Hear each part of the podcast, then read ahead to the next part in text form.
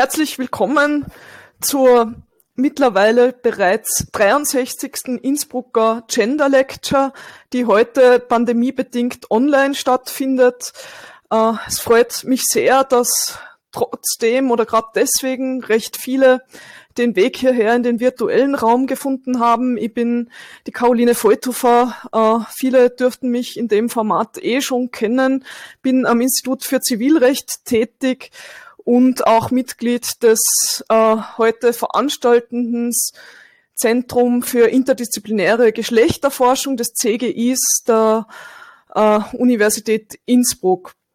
Wir haben heute eine Legal Gender Lecture sozusagen, also beschäftigen uns mit dem Recht, nämlich mit dem konkreten Thema der Elternschaft im Recht jenseits von Heterosexualität und Zweigeschlechtlichkeit als Norm. Und es freut mich sehr, äh, aus diesem Anlass Verstärkung aus der Schweiz, nämlich konkret äh, durch Professorin Michelle Cotier, die am Institut für oder die an der Universität in Genf auch Professorin für Zivilrecht ist, begrüßen zu dürfen. Also vielen herzlichen Dank, Michelle, dass du heute zu uns kommst und dieses zu uns kommen nicht nur an die Bedingung der physischen Präsenz in Innsbruck gekoppelt hast. Also danke dir und herzlich willkommen.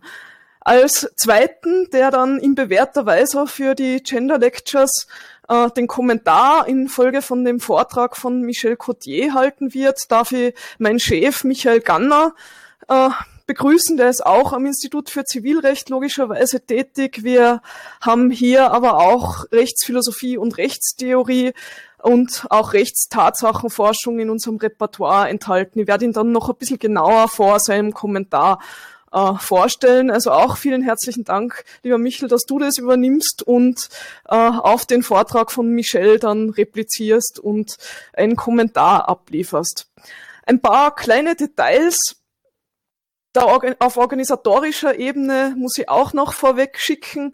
Äh, die Innsbrucker Gender Lecture Reihe wird vom CGI, wie erwähnt, veranstaltet und wird immer äh, so die Vortragenden zustimmen, dann auch auf Radio Freirad ausgestrahlt. Die Ausstrahlung findet für diese Gender Lecture am 8. Februar und zwar ab 16.05 Uhr statt. Keine Sorge, Sie und ihr müsst euch das jetzt nicht merken, sondern die Aufnahme ist dann auch abrufbar auf der Homepage des CGI unter UEBK ACAT-Geschlechterforschung. Also ab 8. Februar ist der Mitschnitt dann hörbar im Radio Freirad und danach auch auf der Website des CGIs nachhörbar. Zum Ablauf in diesem virtuellen Raum. Also wir hören zunächst den Vortrag von Michel Cotier. Wer will und eine Frage oder eine Wortmeldung hat, kann dafür gern die öffentliche Chat-Funktion äh, benutzen. Sie können, ihr könnt laufend in den Chat hineinschreiben. Ich werde es dann sammeln und damit es dann auch in der Freirad-Aufzeichnung vorhanden ist, auch vorlesen im Anschluss. Das heißt, Michelle und Michel, ihr müsst dann auch nicht in den Chat hineinschauen, sondern ich werde jedenfalls die Wortmeldungen und Fragen dann auch äh, vorlesen. Gut, bevor es mit den Inhalten endlich losgehen kann, äh, noch ein paar Background-Infos zu Michel Cotier. Einiges war ja durchaus in der Ankündigung schon äh, enthalten. Also so, wenn wir es äh, hierarchisch sehen, das Wesentliche. Sie ist seit 2015 Professorin für Zivilrecht an der Universität Genf, hat vorher Rechtswissenschaften in Basel und Lausanne studiert, aber nicht nur Rechtswissenschaften, sondern auch noch Rechtssoziologie und zwar in Spanien am ONATI äh, Institut für Rechtssoziologie. Also der Spanien-Bezug ist nicht nur bei Michel vorhanden, sondern wie wir dann später hören werden, auch bei Michel. Äh, da gibt es also durchaus auch eine gewisse Überschneidung zu beiden. Also Studium in Basel im Wesentlichen und in Lausanne und dann noch in Onati und danach äh, waren viele Lehraufträge international im deutschsprachigen Raum und Forschungsaufenthalte auch im äh, deutsch, französisch und englischsprachigen Raum. Das lasse ich jetzt weg. Ich kenne Michelle, glaube ich, äh, seit 2008 äh, zumindest vom Sehen und vom Zuhören, weil äh, damals hat sie in, in, in äh, Luzern den Dreiländerkongress der deutschsprachigen Rechtssoziologie-Vereinigungen mitorganisiert und ist mir äh, da mit gemeinsam mit den beiden Berliner Kollegen, den Michael Rase und den Christian Boulanger, als damals äh, diese Truppe der jungen, wilden Rechtssoziologen und Soziologinnen aufgefallen äh, und hat da also durchaus damals schon nachhaltig Eindruck hinterlassen. Zu ihren Forschungsbereiche gehören also neben dem Zivilrecht, wo sie einen Fokus auf Familienrecht, Erbrecht äh, und Personenrecht jedenfalls hat, auch die Legal Gender Studies und wie schon erwähnt, die Rechtssoziologie. Äh, um es jetzt nicht noch länger anzumoderieren, vielleicht wirklich nur noch äh, Hinweis darauf, sie ist Mitherausgeberin der FAMPRA, also der Schweizerischen Zeitschrift für Familienrecht in der Praxis und auch zahlreicher spannender äh, Sammelbände, die durchaus für das heutige Publikum mit Legal Gender Studies interessant ist, so zum Beispiel dieser Sammelband Wandel der Geschlechterverhältnisse durch Recht, äh, der Titel regt schon zum Kauf an und wer dann noch nicht genug hat, keine Zeit für Utopien, ist auch einer meiner Lieblingsbände von Michel. Äh, aber wer auf der Homepage der Universität Genf nachschaut, sie ist natürlich auch sonst publizistisch tätig, wie das halt mit dem Job so verbunden ist und es sind lauter spannende Fragen, deswegen greife ich da jetzt gar nicht mehr heraus. Liebe Michelle, es freut mich, wie gesagt, sehr, äh, dass du dir die Zeit genommen hast und auch virtuell uns heute beerst und bin schon sehr gespannt, äh, was du uns mitgebracht hast zu diesem aktuellen und immer brennenden Thema. Der lange Vorrede genug. Äh, danke fürs Dasein und bitte für deinen Vortrag. Ganz herzlichen Dank, liebe Caroline Voigthofer, für diese wirklich sehr freundliche Einführung. Ähm, ein bisschen schmeichelhaft und die natürlich zeigt, dass wir tatsächlich viele äh, gemeinsame Forschungsinteressen haben, die uns schon einige Jahre jetzt ins Gespräch gebracht haben. Und es freut mich deshalb sehr, dass ich heute diese Gender Lecture bestreiten darf. Es ist natürlich bedauerlich, dass ich ähm, Sie alle, die sich eingeloggt haben, nicht treffen kann. Das wäre ja ähm, auch ein besonderer Anlass gewesen, um, um sich kennenzulernen. Aber wir hoffen auf einen besseren Früh, Frühling und Sommer. Ja, ähm, Elternschaft im Recht jenseits von Heterosexualität und Zweigeschlechtlichkeit als Norm. Ich gehe aus ähm, von aktuellen rechtspolitischen Ereignissen, mit denen ich beginnen möchte, bevor ich in meinen eigentlichen Vortrag einsteige. Wir ähm, stellen fest, Abstammungsrecht, das Recht der Elternschaft ist in, in Bewegung, sehr stark in Bewegung. Ein aktuelles Beispiel ist die Kampagne Paula hat zwei Mamas. Der Hashtag macht aufmerksam auf ein Beispiel oder auf ein Verfahren strategischer Prozessführung. Es geht um ähm, die Entstehung des Kindesverhältnisses zwischen dem Kind Paula und der zweiten Mutter des Kindes, Verena Ackermann, der Ehefrau der gebärenden Mutter Gesa Teichert Ackermann. Und ähm, dieses Verfahren wird von der äh, wunderbaren Vertreterin der Legal Gender Studies Lucy Chavut und auch Rechtsanwältin in dem Verfahren geführt. Gleichzeitig wird ein paralleles Verfahren von der Gesellschaft für Freiheitsrechte unterstützt, äh, wo es um ähm, Tobi, ähm, Tobi, Toni E. geht. In dem ersten Verfahren, wo es um Paula geht, ähm, verlangt die Ehefrau der gebärenden Mutter, dass sie wie ein Ehemann automatisch als Elternteil anerkannt wird. Das ist nach deutschem Recht nicht so. Die ähm, Elternschaft kann nur durch äh, Stiefkindadoption entstehen. In dem Fall von äh, Toni E., da geht es darum, dass Toni E. als divers eingetragen ist. Das ist eine Möglichkeit des Geschlechtseintrags, die in Deutschland besteht. Und ähm, auch für Personen, die divers sind, auch wenn sie genetischer Elternteil sind, wie das Toni E. Äh, bei Toni E. der Fall ist, können nicht ähm, automatisch Elternteil werden, auch wenn sie mit der gebärenden Mutter verheiratet sind. Und auch er verlangt eben diese Anwendung der Regel der automatischen Eltern-Kind-Zuordnung auf äh, sich als, als Partner, der Mutter, die geboren hat. Gleichzeitig oder parallel dazu ähm, läuft in der Schweiz auch sehr viel. Erst äh, vor kurzem im Dezember 2020 wurde die Ehe für alle in der Schweiz äh, verabschiedet vom Parlament. In dem Bild sehen wir den Slogan der Lesbenorganisation Schweiz, Ehe für alle, Samen für alle.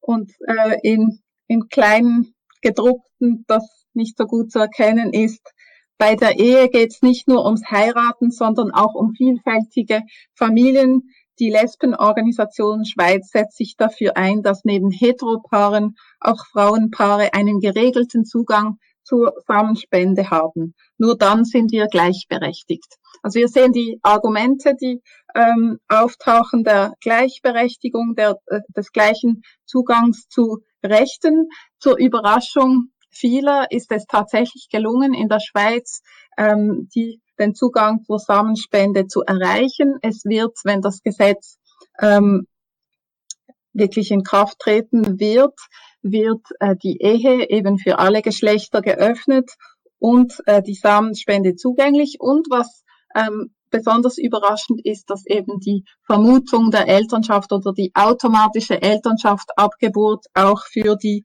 äh, Ehepartnerin der Mutter neu vorgesehen wird, das Recht, das in Deutschland von Paula ähm, oder in dem Verfahren Paula, Paula hat zwei Mamas erstreiten, erstritten werden soll. Gleichzeitig sind natürlich auch Argumente vorhanden, die diese, diese Entwicklung kritisieren und aufhalten wollen. In der Schweiz haben wir die Möglichkeit eben des Referendums gegen Bundesgesetze und das ist jetzt tatsächlich passiert, dass ähm, das Referendum ergriffen wird. Das heißt, es liegt zur, Auf äh, zur Unterschrift, wenn 50.000 Personen, Stimmberechtigte das Referendum verlangen, dann kommt es zur Volksabstimmung über die Ehe für alle in der Schweiz. Das ist im Moment noch offen, ob es gelingen wird, diese Unterschriften zusammen. Interessant ist der Blick in die Argumente. Es, Im Vordergrund steht die Angst vor der Verdrängung der Väter. Es wird festgestellt, die Samenspende für gleichgeschlechtliche Paare führe zu Identitätsproblemen für die ungezeugten Kinder. Eine ähm, von der Logik her etwas schwierige Argumentation, wenn überlegt wird, wie ein ungeborenes oder sogar ungezeugtes Kind ähm, eine Identität überhaupt ausbilden soll. Aber interessant ist dahinter stehend natürlich die Idee, dass ähm, Kinder von der Natur her oder von einer natürlichen Geschlechterordnung her eben ein Vater und eine Mutter haben sollen. Und dies wird als besonders problematisch angesehen. Es wird das Recht auf Vater und Mutter zum ähm, wird vorgebracht als Argument. Das ist so der diskursive Rahmen, in dem sich diese Debatte bewegt zwischen Ansprüchen und Forderungen nach gleichen Rechten, Zugang zu äh, Privilegien, die bisher für heterosexuelle Personen nur zugänglich waren, auf der einen Seite und dann eben Anrufung einer natürlichen Geschlechterordnung auf der anderen. Vor diesem Hintergrund möchte ich in meinem Vortrag dem Folgenden nachgehen. Zunächst einmal gilt es zu klären, über was überhaupt diskutiert wird, welche Begriffe verwendet das Recht, welche ähm, Konzepte diskutiert die Rechtswissenschaft, welche Rechtsentwicklungen sind äh, zu beobachten und ähm, was ist in der rechtswissenschaftlichen Reformdebatte im Moment Thema. Daraufhin möchte ich gerne mit Ihnen einen Streifzug durch die Literatur der Legal Gender Studies machen und danach fragen, was eigentlich der Beitrag dieser Disziplin ist zu dieser Debatte und zurückkehren zu den rechtswissenschaftlichen Reformdebatten um dann ähm, um zu fragen, was diese ähm, Einsichten der Gender Studies bedeuten für die Debatten, um mit einem Ausblick zu enden.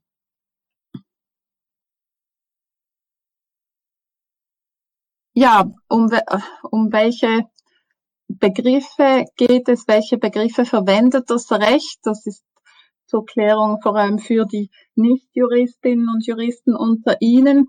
Unter ähm, diesem Thema Elternschaft können wir eigentlich zwei Rechtskomplexe unterscheiden. Das eine ist das Abstammungsrecht. Ich bin nicht sicher, ob ich äh, für Österreich immer die richtig, richtigen Begrifflichkeiten gefunden habe, aber das können wir, äh, das wird äh, Michael Ganner in seinem Kommentar auch sicher klären können oder in der Diskussion. Das Abstammungsrecht ist das ist der Komplex der rechtlichen Normen, äh, der dazu dient, ein Kindesverhältnis zwischen einem Elternteil und dem Kind herzustellen und äh, die Anfechtung oder Beseitigung des Kindesverhältnisses zu normieren. Die Formen, die Arten, wie das Kindesverhältnis entstehen kann, ähm, sind in den europäischen Familienrechten ähm, grundsätzlich die gleichen. Durch Geburt von der Mutter, durch Anerkennung des Kindes, dann Kraft Ehe, respektive Partnerschaft mit der gebärenden Person oder dann schließlich durch Adoption. Davon zu unterscheiden sind die Wirkungen des Kindesverhältnisses, die ich nicht diskutieren werde heute. Also ich werde mich auf dieses Abstammungsrecht konzentrieren, also Fragen, Fragen der elterlichen Sorge, in Österreich Obsorge, der Obhutbetreuung des Namens, der gesetzlichen Vertretung und so weiter. Das sind Wirkungen, die anknüpfen an dieses Kindesverhältnis, ähm, die natürlich auch eine, eine große Bedeutung haben und nicht unbedingt angeknüpft werden müssten an das Kindesverhältnis, aber das ist eine andere Debatte. Unterhalten wir uns also über dieses Abstammungsrecht. In der rechtswissenschaftlichen Debatte hat sich eine gängige Unterscheidung herausgebildet, dass also unterschieden wird nach verschiedenen Arten der Elternschaft. Zunächst einmal die genetische Elternschaft, die ähm, eben darauf hinweist, welche Keimzellen zur Zeugung beigetragen haben, also ähm, welche Samenzellen, welche Eizellen. Die genetische Elternschaft stimmt bei der Fortpflanzungsmedizin oftmals nicht überein mit der ähm, mit der rechtlichen oder sogar der biologischen Elternschaft. Die biologische, also denken wir an die Eizellspende, dort ist äh, eben die genetische Elternschaft äh, liegt bei der Eizellspenderin und die biologische Elternschaft ist, äh, liegt bei der gebärenden, der austragenden und gebärenden Wunschmutter. Also da haben wir ein Auseinanderfallen genetischer und biologischer Elternschaft. Ähm, es gibt auch neuere Praktiken der ähm, Verwendung der Eizelle der ähm, Co-Mutter, dass also bei einem Frauenpaar eine Frau die Eizelle beiträgt und die andere das Kind austrägt. Dort fällt auch genetische und biologische Mutterschaft auseinander. Bei der Leihmutterschaft kann es auch zu dieser äh, Trennung kommen, wenn die Eizellen der äh, Wunschmutter verwendet werden oder einer Eizellspenderin und die Leihmutter eben die biologische Rolle übernimmt. Die ähm, biologische und genetische Elternschaft stimmt in vielen Fällen mit der psychosozialen und der rechtlichen Elternschaft überein. Das ist so die ähm, Normvorstellung, wie sie lange vorgeherrscht hat, auch in der Familienrechtslehre. Also der Normalfall ist Vater, Mutter, Kind und ähm, der Vater ist auch genetisch der Erzeuger und die Mutter ist, hat gleichzeitig die Eizellen beigetragen und das Kind ausgetragen. Also diese Vorstellung ist immer noch zum Teil vorhanden, aber wird jetzt zunehmend aufgelöst, auch in der Familienrechtslehre, auf das werde ich äh, zurückkommen. Die psychosoziale Elternschaft wäre also die Elternschaft, die eben auf der tatsächlichen Übernahme von Elternverantwortung beruht. Es kann ähm, eine psychosoziale Elternschaft, also völlig unabhängig auch von diesem genetischen oder biologischen Beitrag entstehen, zum Beispiel in einer Patchwork-Familie. Die rechtliche Elternschaft schließlich ähm, kann auf eine dieser ähm, anderen Elternschaften gründen, findet ihre Grundlage dort drin, aber stimmt nicht unbedingt da, damit überein. Und die Diskussion, wir werden es sehen, wird sich genau um diese Frage drehen, welche Bedeutung sollen diese verschiedenen Formen von Elternschaft für die Definition und äh, für die Begründung rechtlicher Elternschaft haben. Welches sind nun die, die Entwicklungen des Rechts, die wir beobachten?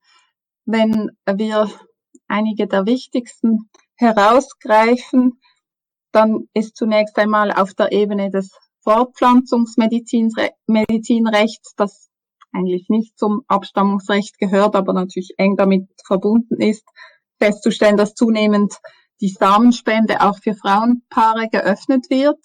Jedenfalls in den drei deutschsprachigen Ländern, wenn das Schweizer Gesetz die Hürde des Referendums nimmt, äh, wird das äh, der Fall sein in allen drei Ländern. Die ähm, parallele Entwicklung ist die Einführung der Stiefkindadoption für die gleichgeschlechtliche Partnerin oder den gleichgeschlechtlichen Partner, die es ermöglicht, gerade Kinder, die eben aufgrund eines gemeinsamen Elternprojekts entstanden sind, mittels Samenspende, die auch privat organisiert sein kann, ähm, dass in diesem Elternschaftsprojekt dann die ähm, zweite Mutter oder der zweite Vater auch ein Kindesverhältnis begründen kann.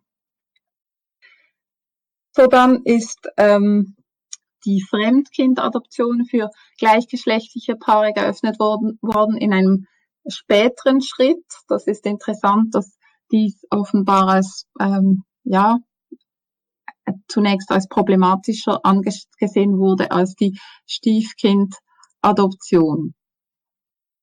Dann ähm, eben die jüngste Entwicklung hin zu dieser automatischen Elternschaft ab Geburt im, ähm, in der gleichen Idee wie die Vermutung der Vaterschaft des Ehemannes, dass äh, die Ehepartnerin oder die eingetragene Partnerin der gebärenden Mutter nach einer Samenspende als ähm, zweiter Elternteil ange, ähm, angesehen wird, gilt.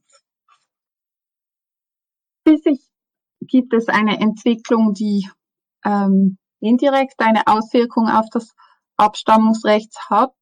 Das ist die äh, Tatsache, dass laut der Rechtsprechung des Europäischen Gerichtshofs für, Hofs für Menschenrechte ähm, heute nicht mehr für die Änderung des Geschlechtseintrags von Transgender-Personen eine äh, operative Geschlechtsumwandlung verlangt werden darf. Es wird also nicht mehr verlangt, dass eine Transgender-Person fortpflanzungsunfähig ist, wenn sie ähm, den Geschlechtseintrag ändert oder den, ähm, der Antrag wird bewilligt, trotz ähm, bestehender Fortpflanzungsfähigkeit im Geschlecht, das quasi verlassen wird. Ähm, das heißt, dass ähm, heute Personen, die eben als Mann eingetragen sind, ein Kind gebären können und umgekehrt äh, Personen, die als Frau eingetragen sind, ähm, Samenzellen beitragen können zur Zeugung ähm, eines Kindes. Also eine Frau, die quasi ähm, Samenzellen beiträgt. Es ist offensichtlich, dass sich hier ganz neue Herausforderungen für das Recht stellen und wir werden ich werde zurückkommen auf mögliche Lösungen und, und ähm, Lücken, die zurzeit bestehen. Zusammenfassend also jetzt, bevor ich, ähm, bevor wir uns den Legal Gender Studies zuwenden, welche Fragen stellen sich für das, ähm, die aktuellen Reformdebatten im Abstammungsrecht, wenn wir dass die Reform ein bisschen grundsätzlicher denken, nicht nur eben ähm, im Sinne der Erweiterung bestehender Rechte. Es stellt sich ganz grundlegend die Frage, zwischen eben diesen Anteilen oder Formen von Elternschaft, genetische, psychosoziale oder ähm, biologische Elternschaft, welche soll die Grundlage für das rechtliche Kindesverhältnis bilden? Gibt es andere Grundlagen? Was ist mit der Ehe als Grundlage? Dann können wir uns eine geschlechtsneutrale Elternschaft vorstellen und wie ist es mit der Anzahl der Eltern? Das sind so die, die Grundfragen, ähm, die sich stellen. Und vor diesem Hintergrund möchte ich ähm, an einige Beiträge der Gender Studies erinnern, die ähm, hilfreich sind, um eben ähm, in dieser Debatte auch den größeren Kontext zu erkennen und auch gewisse Möglichkeitsräume zu eröffnen. Ich denke, was der Beitrag der Legal Gender Studies und der Gender Studies allgemein zu dieser Debatte sein kann, ist, dass sie erlauben, Reproduktion zu historisieren und damit auch zu deessentialisieren. Ich werde darauf zurückkommen. Sie helfen, Grund- und, Mensch, die Grund- und menschenrechtliche Argumentation zu reflektieren. Wir haben festgestellt, in all diesen ähm, Prozessen, um eben die ähm, Einführung zum Beispiel oder äh, die Öffnung der Ehe oder äh, die, äh, zu, äh, den Zugang zu bestimmten Rechten wie die Adoption oder die Samenspende sind Argumente der Gleichberechtigung, der Gleichheit ähm, verwendet wurden. Legal Gender Studies tragen zur Reflexion über diese Argumentation bei. Und schließlich, was Legal Gender Studies leisten, ist die Hinterfragung von Heteronormativität und Zweigeschlechtigkeit als Norm. Zunächst einmal zum, zum ersten Beitrag. Ich möchte ein Zitat aus dem wunderbaren Buch von Christina von Braun ähm, hier anführen. Sie hat ähm, in, ein, in ihrer historischen und kulturwissenschaftlichen Arbeit eine ganz interessante Analyse oder eine ähm, Deutung vorgeschlagen. Und zwar ähm, geht sie der Frage nach, wie eben die Entwicklung des naturwissenschaftlichen Wissens über Zeugung zur Veränderung der Geschlechterverhältnisse beigetragen haben. Ihr Argument ist eigentlich, dass es dieses Wissen war, das es überhaupt ermöglicht hat, dass die patrilineare, patriarchale Geschlechterordnung überwunden werden könnte oder weitgehend abgeschwächt werden konnte im Lauf des ähm, 20. Und, und nun auch im 21. Jahrhundert. Ich lese äh, das ähm, Zitat vor, das veränderte Wissen um die Zeugungsvorgänge dürfte der Hauptgrund für den mentalitätsgeschichtlich einmalig schnellen Wandel der Geschlechterordnung in den letzten 100 Jahren gewesen sein. Zugleich beweist allein die Geschwindigkeit, mit der patrilineare Privilegien abgeschafft wurden, dass es sich bei dieser Ordnung nie um eine natürliche, sondern immer schon um eine kulturelle gehandelt hatte. Andernfalls hätten sich weder die Gesetze noch die soziale Realität so rasch verändern lassen. Das Interessante oder Überraschende an dieser Analyse ist äh, zu sagen, dass eigentlich genau das nur naturwissenschaftliche Wissen, das ähm, was eben zeigt, dass es eigentlich erst im 19. Jahrhundert gelungen ist, zu zeigen, was der Beitrag äh, der Samenzellen und der Eizellen zum Beispiel zur Zeugung ähm, ist dieses Wissen hat eigentlich ermöglicht erst, dass ähm, der Vater, die Vaterfigur auch an Bedeutung verloren hat. Sie zeigt nach, dass eben ähm, die, die Vaterschaft ähm, vorher als stärker geistig gedacht wurde im aristotelischen Sinn und dass die Vaterschaft jetzt durch diese DNA-Analysen zum Beispiel oder namentlich plötzlich auf das rein materielle reduziert wurden und damit eigentlich abgewertet kulturell. Und ähm, das ist insofern überraschend, als wir von uns von den Debatten her gewohnt sind, dass eben immer die Natur und ähm, ja die natürliche Abstammungsordnung vorgebracht wird, um gewisse Verhältnisse so beizubehalten, namentlich eben die, die Regel der Heteronorm in, in Familien. Die dreht das um und sagt, dass eben genau diese, dieses Wissen die Vaterstellung abgewertet haben. Und sie sagt dann an anderer Stelle, ich halte es für keinen Zufall, dass der Kampf für die Entkriminalisierung gleichgeschlechtlicher Beziehungen, der schließlich in die Legitimierung der gleichgeschlechtlichen Ehe mündet, einmündete, an der historischen Schwelle um 1900 einsetzte, als die Technologie, die biologische Fortpflanzung ins Labor zu holen und die Reproduktion zu reproduzieren begann. Diese, dieser Schritt setzte den Sexualtrieb auf freien Fuß. Das heißt, er wurde von seiner Fortpflanzungspflicht entbunden und das kulturelle Regelwerk, das bis dahin über die Sexualität bestimmt hatte, verlor seine Funktion. Also die Reproduktionsmedizin als eigentlich Voraussetzung, dass eben die äh, Sexualität anders gedacht werden konnte.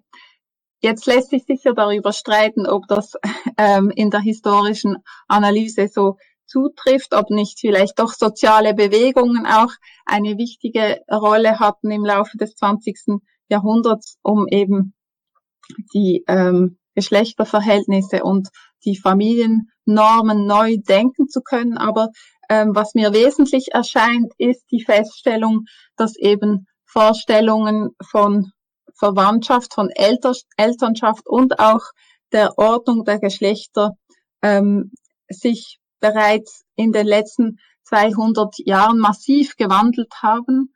Also dass sie auch die Vorstellung darüber, wie biologisch die Vorgänge ähm, vor sich gehen und dass es sich also heute anders als es eben die Gegner der Ehe für alle vorbringen, nicht um eine Abkehr von einer natürlichen Ordnung handelt, sondern dass äh, die Vorstellungen auch von natürlicher, ähm, der, der natürlichen Vorgänge immer schon kulturell waren. Also dass die Vorstellungen von Verwandtschaft und Abstammung immer schon kulturell waren, aber auch die Vorstellung über Zeugung und Fortpflanzung und damit auch der Veränderung zugänglich. Und das ist der Punkt mit der Deessentialisierung, dass eben es möglich wird, diese ähm, Verhältnisse als veränderbar zu denken und die Art und Weise, wie wir auch Biologie ähm, interpretieren, als veränderbar zu denken. Mit der ähm, mit dem Hinweis, dass doch in den Rechtswissenschaften sich diese Vorstellung der natürlichen Fundierung des Abstammungsrechts noch relativ stark hält und natürlich auch das geltende Recht auf gewissen Grundannahmen beruht, ähm, die, ähm, also die Idee, dass das Ab Abstammungsrecht in einer genetischen Wahrheit irgendwie fundiert ist. Das ähm, hat ähm, damit zu tun, und das hat äh, Karl Reuthofer sehr schön aufgezeigt, dass ähm, das geltende Recht äh, kontrafaktische Erwartungen stabilisiert mit Luhmann, also dass ähm, das Recht normative Erwartungen aufrechterhält, obwohl sie nicht mit den Fakten übereinstimmen. Das hat ähm, Caroline schön gezeigt am Beispiel äh, des österreichischen Abstammungsrechts. Und ähm, das Zitat bezieht sich auf eben die, äh, die Vaterschaft des Ehemannes der, der gebärenden Frau. Es wird ohne auf die genetische Abstammung oder Zeugungsart des Kindes abzustellen, die Person als Vater statuiert, die sich erwartungsgemäß um das Kind kümmern wird und damit zugleich die allenfalls kontrafaktische Erwartung, wonach der Ehemann der Mutter der genetische Vater des Kindes ist, stabilisiert. Also das Recht verwendet diese Technik der Stabilisierung ähm, von Erwartungen, die eben auch je nachdem überhaupt nicht mit den Fakten übereinstimmen.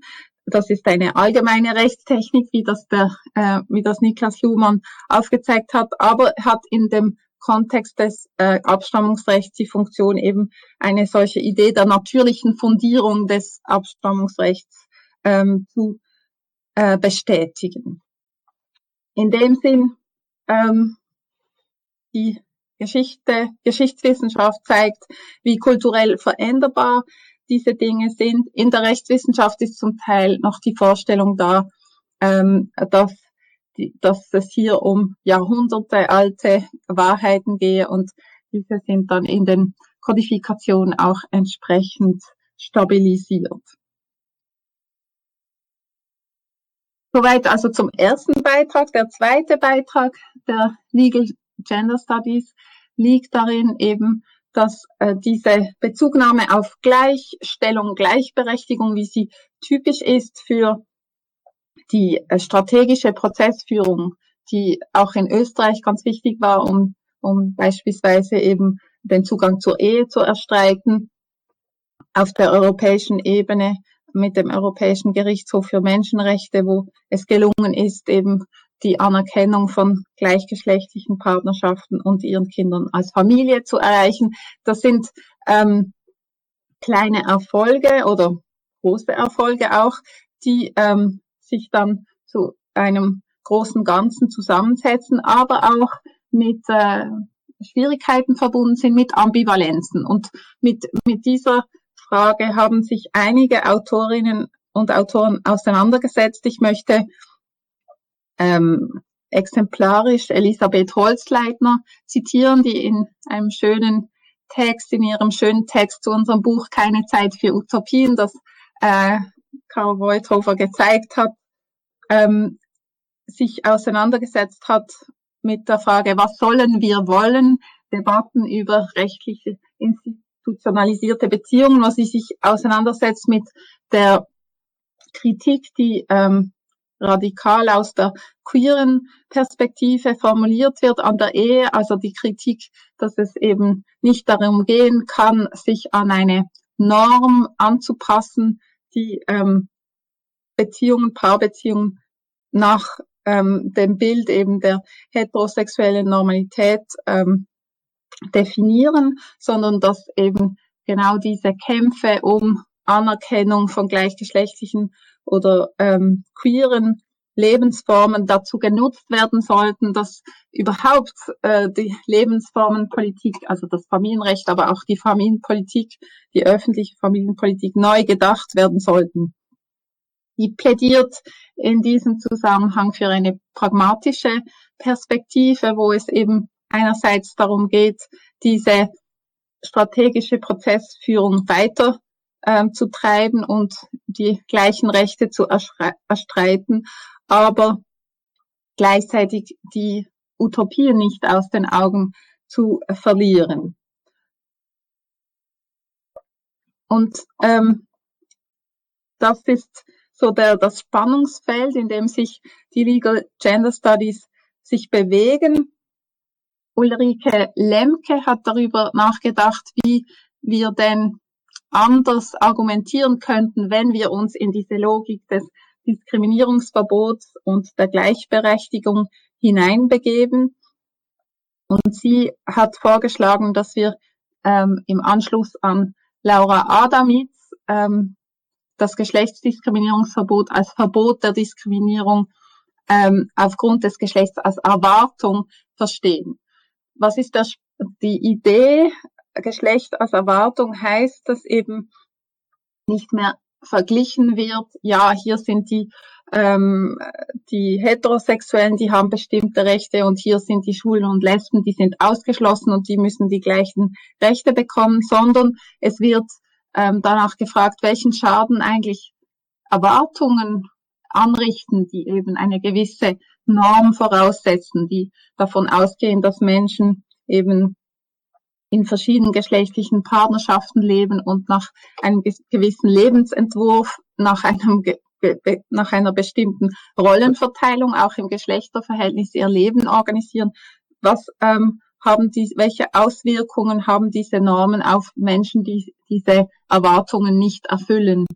Und so gerät der Fokus auf die Normen und ähm, die Benachteiligungen, die diese Erwartungen ähm, zeitigen und ähm, der Blick wird weggewendet von der Frage, ja, welche Identität hat denn die Person, welche sexuelle Orientierung? Das wird nebensächlich. Es ist nicht mehr wichtig, ob sie tatsächlich schwul oder lesbisch ist, sondern ähm, ob sie wahrgenommen wird als Mensch, der die Erwartung nicht erfüllt. Und diese Einsicht oder diese neue Sichtweise führt dazu, dass eben Familienrecht nicht mehr nach Identitäten gedacht wird, quasi hier das Recht für die Heterosexuellen mit der Hetero-Ehe und dem Familien-, dem Kindesrecht, Abstammungsrecht, das sich danach richtet und dort die anderen, die Abweichenden, für die wir auch noch eine Regel finden müssen, sondern es wird neu von einem Recht ausgegangen, das an Lebenslagen und Bedürfnissen ausgerichtet ist. Und das haben ähm, Sushila Mesquita und Yves Ney im gleichen Band zu den Utopien, den äh, Perspektiven der Lebensformpolitik im Recht vertreten und eben ähm, darauf hingewiesen, dass eine queer-feministische Familienrechtsreform nicht in erster Linie die Gleichbehandlung zum Ziel hat, sondern Sie ähm, schließen an Schenk an, die eben Bedürfnisse und Lebenslagen zum Ausgangspunkt nimmt und dass eben Menschen, die in den gleichen Lebenslagen sind, zum Beispiel eben Kinder gebären oder aufziehen, dass sie gleich behandelt werden müssen, unabhängig von ihrer Gruppenzugehörigkeit oder Identität. Und das ist eigentlich eine ähm, sehr schöne Orientierung für eben auch eine ganz grundsätzliche Familienrechtsreform, eine Reform des Abstammungsrechts auszugehen von den Lebenslagen und Bedürfnissen und sich zu verabschieden von dieser Identitätslogik, die an ähm, sexueller Orientierung anknüpft und an ähm, Geschlechtsidentität. In die ähm, gleiche Richtung, aber noch stärker ausgerichtet auf die Frage eben des der Elternschaft von Menschen, die sich, ähm, die sich anders identifizieren als ihr Geschlechtseintrag, ähm, als mit ihrem Geschlechtseintrag im Personenstandsregister. Ähm, diese Frage hat Andrea Büchler und mich beschäftigt in einem Beitrag, den wir ähm, letztes Jahr in der FAMPRA publiziert haben. Und wir plädieren in diesem Beitrag für die Aufhebung der Mutter-Vater-Diade und die Einführung von geschlechtsneutralen Elternpositionen. Ich komme gleich zur Begründung zurück. Ja, was heißt dies nun alles zu den, für die aktuellen Reformdebatten? Vielleicht zunächst einmal nochmal zum Kontext. Ich rede hier über Reformdebatten, die innerhalb der Rechtswissenschaft ähm, stattfinden, wo es ganz grundsätzlich darum geht, darüber nachzudenken, wie das ähm, Abstammungsrecht, das Kindesrecht neu gestaltet werden könnte, um eben zeitgemäß zu sein. Es ist eine Debatte, die eben losgelöst ist von ähm, politischen Machbarkeitsgedanken ähm, ähm, oder zunächst einmal losgelöst. Es geht nicht unmittelbar darum, jetzt rechtspolitisch ähm, Vorschläge in Parlamente einzubringen. Es ist auch ähm, eine Debatte, die nicht im Rahmen direkt von strategischer Prozessführung stattfindet, sondern es ist ein Versuch, ähm, sich ein neues Recht vorzustellen, das eben ähm, ja, das ähm, angepasst ist und, und äh, zeitgemäß für die heutige Zeit. Ich selbst bin Mitglied einer der Expertinnen und Expertengruppe, die in der Schweiz sich über diese ähm, Dinge Gedanken macht. Wir sind beauftragt vom Bundesamt für Justiz im ähm, Nachgang zu einer parlamentarischen Intervention, die einen solchen Bericht verlangt hat. Ähm, ich vertrete hier aber meine persönliche Meinung, aber bin natürlich ähm, ja, inspiriert durch ähm, die Debatten, die wir führen. Ich kann aber natürlich noch nichts über die ähm, Resultate unserer Diskussion sagen. Deswegen bleibt es zum Teil ähm, bei den grundsätzlichen Überlegungen. Nächstes Jahr oder Ende dieses Jahr soll unser Bericht dann erscheinen. Ja, ähm, welche welche Fragen stellen sich, sich? Zunächst einmal zu der Frage nach der Grundlage für das rechtliche Kindesverhältnis. Wenn wir also das Abstammungsrecht ganz neu denken, dann können wir so ähm, Regeln, die als heute als selbstverständlich angesehen werden, hinterfragen. Wir können uns fragen, soll tatsächlich die gebärende Mutter automatisch Elternstellung erlangen? Soll also Schwangerschaft und Geburt eine Grundlage für das rechtliche Kindesverhältnis sein oder gibt es Gründe, vielleicht zu sagen, dass es möglich sein soll, auf diese Stellung zu verzichten und dass als eine explizite Anerkennung möglich sein soll. Wenn wir an Frankreich denken, dort gibt es diese Möglichkeit der Accouchement sous X, also der anonymen Geburt, die eigentlich eben diese Trennung macht und die automatische äh, Mutterstellung ähm, ist nicht ähm, ist hier nicht äh, angenommen. Dann fragt sich, wie es mit der genetischen Abstammung ist, insbesondere in Konfliktfällen, wo ähm, es einen genetischen ähm, Vater gibt und einen äh, psychosozialen Vater oder auch rechtlichen Vater. Ähm, das sind so die klassischen Streitigkeiten um, um die Abstammung, die die Gerichte be beschäftigen, wo es eben äh, quasi zwei Väter gibt, die sich ähm, entweder positiv streiten um die Vaterschaft oder ähm, wo sich ein, ein Vater auch entziehen möchte der Verantwortung, soll die genetische Abstammung quasi wie heute in der Hierarchie so weit oben sein, dass sie sich durchsetzt in einem Konfliktfall. Gibt es allenfalls ein, ähm, ein Interesse, diese abzuschwächen zugunsten der psychosozialen Elternschaft, also gerade in Patchwork-Familien diese Komponente stärker zu machen. Wie könnte die Kenntnis der genetischen Abstammung genügen? Muss tatsächlich dann auch die Elternschaft übereinstimmen mit äh, der Genetik, falls klar wird, dass eben ähm, die rechtliche Elternschaft ähm, nicht auf genetischer Wahrheit in Anführungszeichen beruht.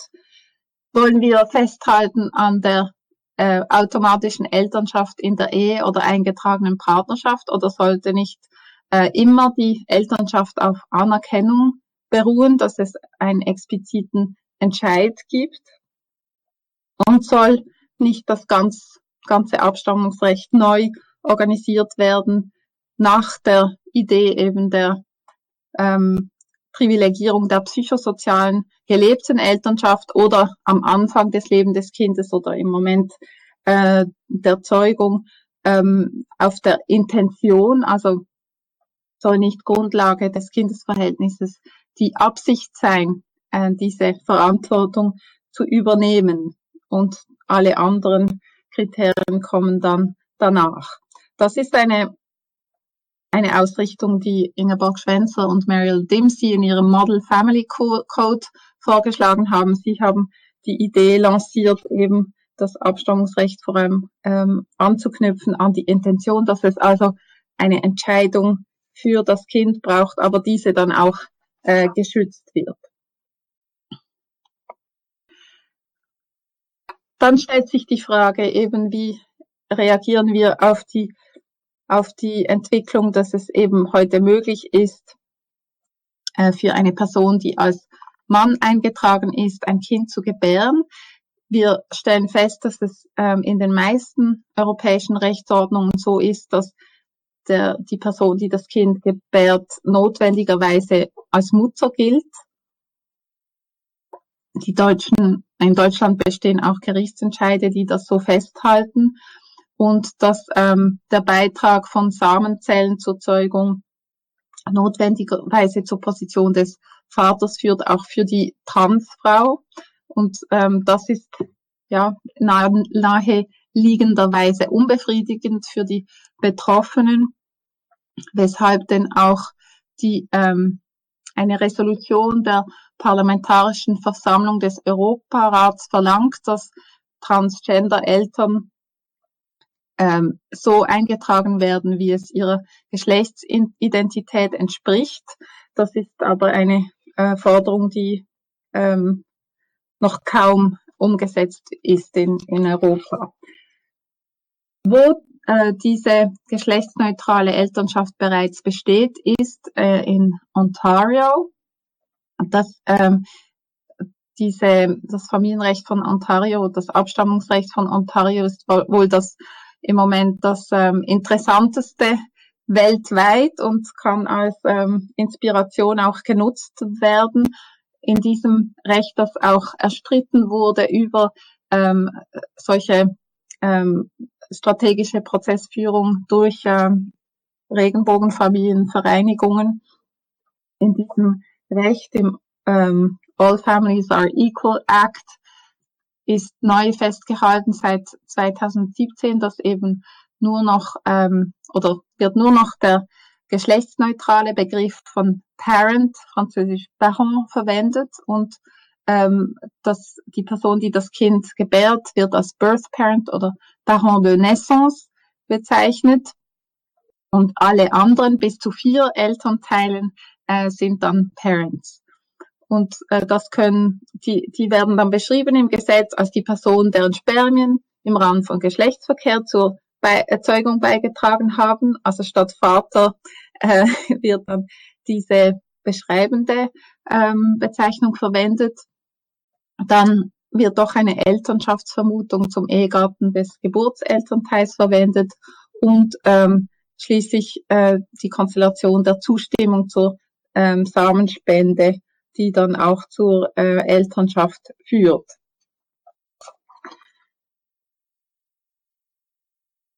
Ein ganz interessantes ähm, Vorbild. Ontario sieht auch eben, wie erwähnt, die Mehrelternschaft vor. Ähm, ganz kurz, um was geht es? Es geht darum, dass in Elternschaftsprojekten, wo von Anfang an mehr als zwei Eltern involviert sind, also beispielsweise ein Frauenpaar und ein äh, Männerpaar, die zusammen ein Elternschaftsprojekt haben oder ein Frauenpaar mit einem ähm, befreundeten Mann, die eben zusammen ein ähm, ein Kind großziehen möchten. In diesen Fällen ist es möglich, Elternschaft, mehr Elternschaft zu begründen in ähm, gewissen Provinzen in Kanada, aber auch in gewissen Staaten der USA. Diese Mehrelternschaft wird auch als Lösung diskutiert jetzt in Europa für die Situation der Stieffamilie, der Patchwork-Familie, wo heute das Problem ist oder in den in den Rechtsordnungen, die eben keine mehr Elternschaft kennen, dass das Kind sich quasi entscheiden muss zwischen einem ursprünglichen Elternteil und einem Stiefelternteil. Ganz kurz, das, ähm, das eben die äh, Diskussion um mehr Elternschaft, damit Sie eine Idee davon haben.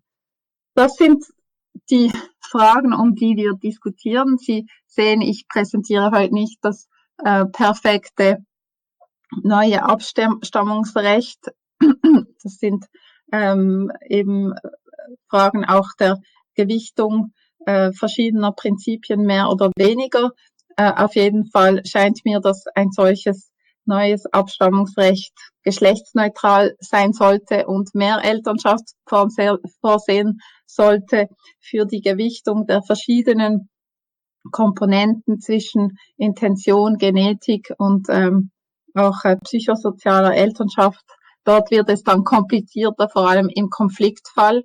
Und äh, da denke ich, dass auch Debatte notwendig ist. Und mit, damit möchte ich schließen mit der Frage, ja, was ist eigentlich gesellschaftlich notwendig, um eben überhaupt zu ermöglichen, dass ein solches neues Abstammungsrecht auch politisch Chancen hat, äh, von der Gesellschaft auch angenommen zu werden. Und ähm, ich möchte, um die Reflexion darüber anzuregen, zwei Zitate gegenüberstellen, die 17 Jahre auseinander liegen. Das erste stammt aus äh, von 2003, wo der Schweizer Bundesrat sagt, würde der Gesetzgeber neu ein gleichgeschlechtliches Paar zur Adoption zulassen, so würden die bisherigen Grundprinzipien des Kindesrechts durchbrochen, mit der Folge, dass ein Kind entgegen dem natürlichen Kindesverhältnis rechtlich zwei Mütter oder zwei Väter hätte. Das würde das Kind in eine Ausnahmesituation bringen, die sich auf jeden Fall in der heutigen Gesellschaft nicht rechtfertigen ließe. 17 Jahre später, dann klingt es ganz anders. Die Bundesrätin, ähm, die zuständige Justizdirektorin Keller-Sutter stellt fest, der Bundesrat, das möchte ich klar sagen, stellt sich nicht grundsätzlich gegen die gleichgeschlechtliche Elternschaft. So hat er im Adoptionsrecht die heute geltende Öffnung der Stiefkindadoption für gleichgeschlechtliche Paare initiiert und er begrüßt ausdrücklich die Öffnung des Zugangs gleichgeschlechtlicher Paare zur gemeinsamen Adoption im Rahmen der heutigen Vorlage. Innerhalb von 17 Jahren ein, ein, ein ähm, sehr grundlegenden grundlegender Wandel der, der, des Diskurses und ähm, einerseits bestätigt dies eben die Rasanz auch der äh, Veränderungen, die von äh, Christina von Braun beobachtet wurden, auch der Veränderung eben der Interpretation der natürlichen Verhältnisse. Andererseits ähm, lässt mich dieser Wandel auch hoffnungsvoll sein, dass es möglich sein wird, eben so eine ganz grundlegende Reform auch tatsächlich ähm, gesellschaftlich ähm, akzeptabel ähm, werden zu lassen. Es ist dafür aber sicherlich eine, ja, eine gesellschaftliche Auseinandersetzung notwendig. Ich denke, dass soziale Bewegungen ganz wichtig bleiben werden und ähm, die Legal Gender Studies zeigen, zeichnen sich ähm, dadurch aus, dass sie eben diese Brücke schlagen zwischen dem, was diskutiert wird in den sozialen Bewegungen, einer Theoriebildung in den Gender Studies und den Rechtswissenschaften, also mit diesen drei Diskursen eigentlich im dauernden Kontakt sind. Und ich denke in dem Sinn, dass Legal Gender Studies auch eine zentrale Rolle einnehmen können und sollen in, in dieser gesellschaftlichen Debatte, die ansteht. Herzlichen Dank für die Aufmerksamkeit. Wunderbar, vielen herzlichen Dank für den inspirierenden Vortrag. Du hast auch en passant einfach die Bandbreite des Diskurses innerhalb der Legal Gender Studies abgebildet. Also äh, Chapeau auch dafür. Bevor ich den Michel Ganner dann an das Mikro und an die Kamera bitte, würde ich ihn auch noch ganz kurz vorstellen. Also nochmal zum Ablauf. Es folgt jetzt der Kommentar von Professor Michel Ganner auf den Input und im Anschluss daran können wir dann im Plenum, im virtuellen äh, diskutieren. Sie können aber jederzeit bereits Ihre Fragen und Anmerkungen auch in den Chat hineinstellen. Äh, der Michael Ganner hat den Nachteil gehabt, weniger intensiv in der Vorankündigung mit seiner Vita vorgekommen zu sein. Das werde ich jetzt nicht ganz ausgleichen, weil äh, das wird zu viel Zeit in Anspruch nehmen. Aber vielleicht doch ein paar Hard Facts zu seiner Vita. Er ist in Obertiljach in Osttirol geboren und äh, hat den weiten Weg dann nach Innsbruck, auch in Tirol, geschafft.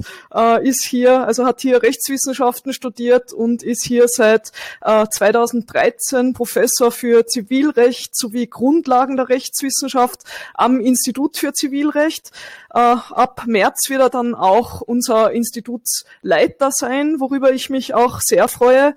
Äh, es steht jetzt so klingen, als wäre Michel Ganner immer nur in Tirol geblieben. Wer ihn kennt, weiß, dass das äh, natürlich nicht stimmt. Er hat schon während des Studiums äh, in Santiago de Compostela auch studiert, also ebenso in Spanien wie Michel Cotier, nur nicht in derselben Stadt, aber durchaus dasselbe Land äh, und ist auch sonst im Rechtsvergleich sehr international unterwegs, zeichnet sich durchaus aus durch eine Vorliebe für Südamerika, aber auch für Japan.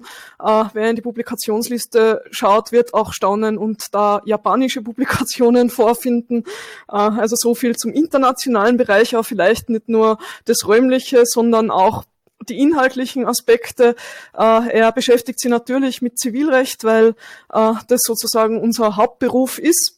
Da legt er an Fokus auf das Erwachsenenschutzrecht, also das ehemalige Sachwalterrecht. Äh, und dann würde ich noch so weit gehen und sagen, dass die Selbstbestimmung im Zivilrecht wie auch im Recht sonst ein zentrales Forschungsthema von Michel Ganner ist, das sozusagen auch die Verbindungslinie zwischen uns dreien wahrscheinlich herstellen lässt. Also materielle und formelle Gleichheit im Recht, durch Recht, wegen Recht wäre so was, was da auch Emanzipation durch und trotz Recht wahrscheinlich auch Michel Ganner beschäftigt, wobei da stärker auf die äh, Dimensionen Alter und Behinderung fokussiert ist in die Publikationen, aber er ist auch seit Jahren Mitglied des CGI, also da durchaus auch Geschlechterforschungsaspekte mit berücksichtigt. Ist auch mehrfacher Preisträger des Otto Seiberts Preis für gesellschaftlich Benachteiligte. Also Forschung, die dazu beiträgt, dass irgendwie die Gesellschaft besser wird. Und äh, ich glaube, wir alle drei verstehen Recht eben als potenzielles Mittel, um Gesellschaft auch zu verbessern. Mit den Endpunkten, die äh, Michelle gerade äh, auf der Folie gehabt hat, sind wir mitten in der rechtspolitischen Diskussion auch drinnen. Äh, für die Nicht-Juristinnen und Juristen im Publikum äh, Im Recht sind wir eben immer so umsetzungsorientiert und denken dann sofort schon mit, wie wäre es denn möglich, aber trotzdem versuchen wir eben die Utopie gerade in den Legal Gender Studies nicht aus den Augen zu verlieren. Gut, doch eine relativ lange Vorrede. Äh, könnt noch mehr einstreuen, lass es aber an dieser Stelle und übergib gern jetzt das Mikro an dich, lieber Michel. Also vielen herzlichen Dank, dass du dir auch Zeit nimmst an diesem Abend und mit uns äh, über Elternschaft und rechtliche Regulierung oder Deregulierung nachdenkst. Ja, vielen Dank für die sehr freundliche Vorstellung und danke für den sehr spannenden Vortrag, Michelle. Also ich bin sozusagen damit jetzt am neuesten Stand, was weltweit passiert. Vielleicht ein Punkt. Die Caro hatte natürlich in meiner Vita schon was relativ Wichtiges vergessen, was da schon herpasst.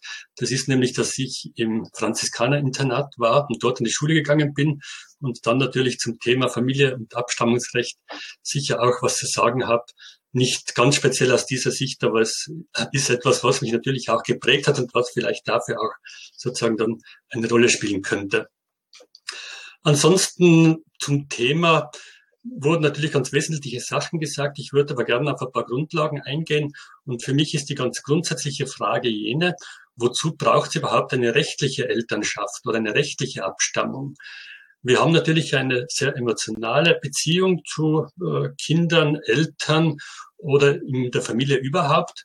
Aber die rechtliche Ausgestaltung ist in Wirklichkeit doch etwas anderes. Und da wird oft sozusagen was vermischt, nämlich dass mit Recht auch gewisse Verpflichtungen und Ansprüche verbunden sind, die eben eine gewisse Abwicklung im gesellschaftlichen System ermöglichen sollen, während sozusagen allgemein damit verbunden wird, vor allem eine emotionale Beziehung, die sozusagen nicht unbedingt äh, wirkliche rechtliche Rolle spielen muss. Und das, glaube ich, ist sozusagen etwas, was man dabei ein wenig äh, dann hinterfragen muss. Und da sehe ich sozusagen die wesentlichen Rollen, die da dabei enthalten sind. Also es geht um die Rollenverteilung einerseits das Kind, und man spricht dann immer vom Kindeswohl, und andererseits der Elternteil, und da würde ich auch vom Elternwohl sprechen. Und das betrifft die Autonomie beider Seiten, die ja bei uns sehr stark ausgeprägt ist und wo man ja sagen kann, dass man grundsätzlich in unserer liberalen Rechtsordnung eigentlich so eine schiefe Ebene zugunsten der zunehmenden Liberalisierung haben. Das zeigt sich in ganz vielen Bereichen und in Wirklichkeit natürlich auch in dem Zusammenhang, dass immer mehr Liberalisierung erreicht wird durch Gerichtsentscheidungen.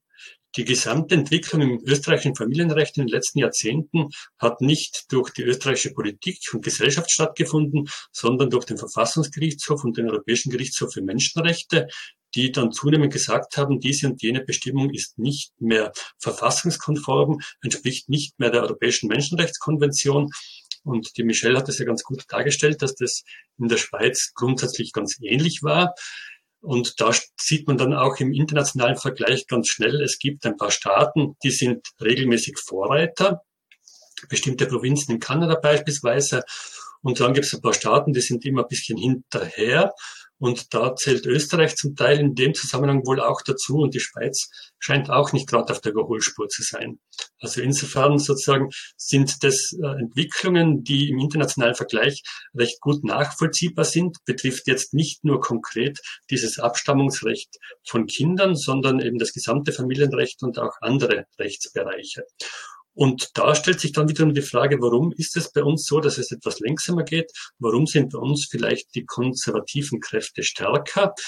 Äh, das ist natürlich ein gesellschaftlicher Hintergrund, der eben auch kulturgeschichtlich begründet ist und nicht zuletzt wohl auch jetzt in der Religion irgendwie steckt, die mitgetragen wurde und doch noch sehr stark unser Leben in vielen Bereichen prägt und sich dann in dem Zusammenhang auch ganz stark sozusagen im Recht noch zeigt, was eigentlich erstaunlich ist, weil ja Religion und Emotionen jetzt für uns Juristen nicht prima etwas sind, was wir rechtlich normieren können und wollen, sondern in Wirklichkeit ist es uns am liebsten, wenn wir Emotionen und äh, entsprechende ideologische Vorstellungen aus dem Recht weitgehend draußen halten können und auf der Basis von Sachargumenten feststellen können, was braucht's, was braucht's nicht, um ein bestimmtes Ziel zu erreichen.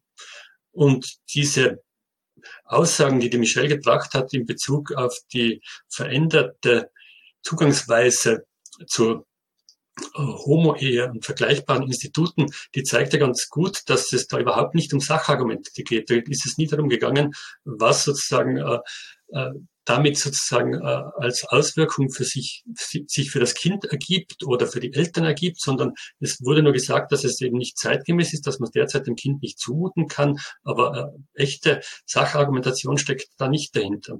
Und das wäre sozusagen mein Wunsch in dem Zusammenhang, dass man versucht, da in die Richtung zu gehen und sich zu überlegen, äh, wozu sozusagen braucht die rechtliche Elternschaft und die braucht es natürlich schon. Wir haben da bei uns im Recht äh, ganz ähnlich wie in der Schweiz, dort sind die Begriffe ein bisschen anders, aber da gehe ich jetzt, glaube ich, nicht drauf ein, weil das für die meisten nicht wirklich von Interesse ist und wohl auch nicht alle, die teilnehmen, Juristinnen und Juristen sind.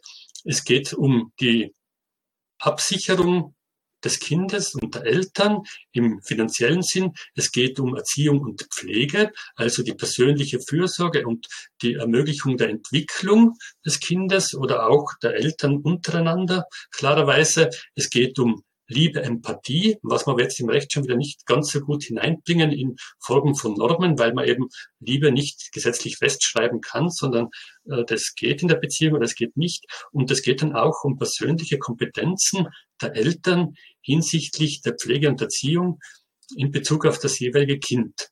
Und wenn man sich diese Aspekte anschaut, die da Kriterien sein können, die für die Funktion der Elternschaft relevant sind, dann hat das zumindest einmal aus meiner Perspektive mit Geschlecht eigentlich nie etwas zu tun, weil genauso gut äh, Männer wie Frauen noch und äh, andere geschlechtlich ausgerichtete Personen äh, finanziell für jemanden sorgen können, weil sie genauso gut Empathie und Liebe entgegenbringen können, Fürsorge entgegenbringen können, äh, Erziehung und Pflege leisten können. Das heißt, all das, was man eigentlich von der Rechtsordnung, von der Elternschaft erwartet, hat mit Geschlecht eigentlich nichts zu tun. Und damit sozusagen erübrigt sich das in weiten Bereichen auch schon, ob das sozusagen an Geschlecht gebunden sein muss oder nicht. Und ein Aspekt, der vielleicht da immer eine Rolle spielt, worauf ich zurückkommen wollte, ist eben die Tendenz zur Liberalisierung. Wenn nämlich jemand äh, ein Befürworter einer Liberalisierung in dem ganzen Bereich ist, dann ist er das meistens, weil er einen bestimmten Eigennutzen davon haben möchte, weil er dieses Institut selber in Anspruch nehmen möchte, wenn es das gibt. Während die Gegner ja immer jene sind, die das nicht für sich in Anspruch nehmen wollen, die das anderen untersagen wollen. Und das ist aus der rechtlichen Perspektive grundsätzlich einmal ein Problem wenn wir von einem System ausgehen, dass jeder autonom ist und sein Leben im Sinne des Artikel 8 der Europäischen Menschenrechtskonvention weitgehend autonom gestalten kann, muss jeder Eingriff in diese autonome Gestaltung der Lebensverhältnisse von Seiten des Staates gerechtfertigt werden. Und dieser Eingriff muss auch entsprechend verhältnismäßig sein. Und da stellt sich in ganz vielen Fällen die Frage, wie kann sozusagen das Verbieten einer selbstgewählten Lebensform durch andere Personen im Sinne des Verfassungsrechts gerechtfertigt sein und wie kann das verhältnismäßig sein. Das könnte nur dann der Fall sein, wenn in deren Rechte oder in Rechte Dritter massiv eingegriffen würde. Wenn also diese Personen entsprechend dadurch äh, einen Schaden erleiden würden oder darunter leiden würden. Und das ist dieser Ebene wohl auch nicht so leicht zu sehen. Also auch da tut man sich jetzt rein von der rechtlichen Argumentation schon ziemlich schwer. Ein weiterer Punkt, der vielleicht angesprochen worden ist und wo ich ein bisschen widersprechen möchte, das ist diese Thematik äh, der historischen Entwicklung, dass es sozusagen die patrilinearen Privilegien durch die naturwissenschaftliche Erkundung der Fortpflanzung äh, sozusagen, äh, dass die dadurch aufgelöst worden sind und äh, nicht mehr so eine Rolle spielen. Ich, äh, die Michelle hat es angesprochen, dass da wohl auch soziale Aspekte eine Rolle spielen und ich denke, das steht wohl ein bisschen sozusagen auch in der parallelen Entwicklung im Verhältnis zu, zwischen Männern und Frauen. Äh, die Elternschaft sozusagen ist moderner geworden und liberaler in der gleichen Zeit, wie auch das Verhältnis zwischen Männern und Frauen äh, auf mehr gleiche Ebene gestellt worden ist. Es ist wohl allen bewusst, die hier dabei sind, dass eben äh, Männer bis in die 1950er Jahre Vormünder ihrer Frauen waren und dass die Frauen äh, auch in Österreich bis in die 1960er Jahre ihren Mann äh, um Zustimmung bitten mussten, dass sie arbeiten gehen durften und dass sich natürlich dieses System völlig geändert hat. Das zeigt sich im Männer-Frauen-Verhältnis, wie natürlich auch im Eltern-Kind-Verhältnis mit der weiteren Entwicklung dann sozusagen der gewaltfreien Erziehung, das erst in den 1970er Jahren gekommen ist. Also da gab es eine rasante gesellschaftliche Entwicklung, die rechtlich dann natürlich auch in dieser Art und Weise mitgetragen worden ist. Aber sozusagen äh, damit ist man dann auch ein bisschen pragmatischer geworden. Und da komme ich jetzt zu dem Punkt, der äh, das Zitat von Caro betrifft, dass man eben lieber einen falschen Vater hat als gar keinen Vater. Nämlich die Stabilisierung kontrafaktischer Erwartungen, eben mit der Vermutung, dass wenn der Mann bei der Geburt mit der Frau verheiratet war, dass er dann auch der Vater ist. Das, glaube ich, ist einfach eine pragmatische Lösung, weil damit natürlich der Zweck, den der Gesetzgeber damit verbindet, perfekt äh, nachvollzogen wird. Das Kind ist versorgt, hat eine persönliche sozusagen Ansprechperson, die sich um sie kümmern wird und dann sozusagen verzichtet man auf äh, weitere Hinterfragung des biologischen Status, weil das eigentlich in Wirklichkeit ohnehin nie ganz im Vordergrund gestanden ist. Das äh, zeigt sich aus der Praxis auch schon äh, aus der Zeit des Zweiten Weltkriegs oder früher in Notzeiten war man da immer relativ großzügig mit der Anerkennung zumindest der Vaterschaft. Bei der Mutterschaft äh, war es mit der Geburt nicht ganz so einfach und mit der Fortpflanzungsmedizin auch nicht, aber da war man immer relativ pragmatisch, weil es eben um ein entsprechendes Versorgungssystem äh, und eine persönliche Betreuung für das Kind gegangen ist. Also insofern ist das, glaube ich, ein, zentraler Aspekt, der da vielleicht doch auch eine Rolle spielt. Und äh, abschließend sozusagen von meiner Seite als Ausblick, wie schon gesagt, es gibt die schiefe Ebene zugunsten der Liberalisierung. Äh, das ist auch ein zentrales Prinzip in Europa.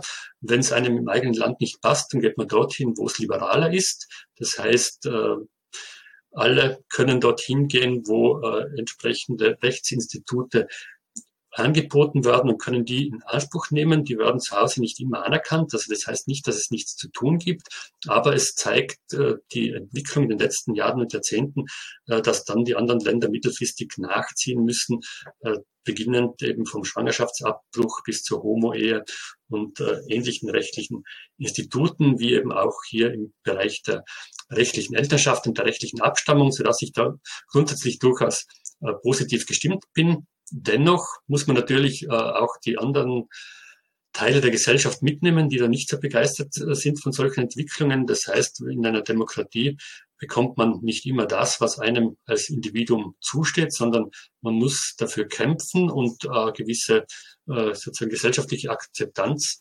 versuchen zu erreichen, damit eben sozusagen auch der soziale Friede dadurch nicht in Gefahr gerät. Das ist jetzt in dem Bereich nicht wirklich zu befürchten, aber dennoch sozusagen äh, ist es natürlich ein emotional besetztes Thema mit entsprechenden kulturellen Erwartungen von verschiedenen Gesellschaftsgruppen und äh, in diesen Bereichen gibt es natürlich auch entsprechende Player, die da äh, durchaus sich einbringen, beginnend von religiösen Vorstellungen äh, zu entsprechenden anderen gesellschaftlichen Gruppen, die da durchaus sozusagen auch eigene Vorstellungen haben, so dass das natürlich äh, nicht ganz einfach gehen wird, aber generell auf jeden Fall bin ich da doch sehr zuversichtlich und eben, wie schon gesagt, in Ontario haben wir ein gutes Beispiel.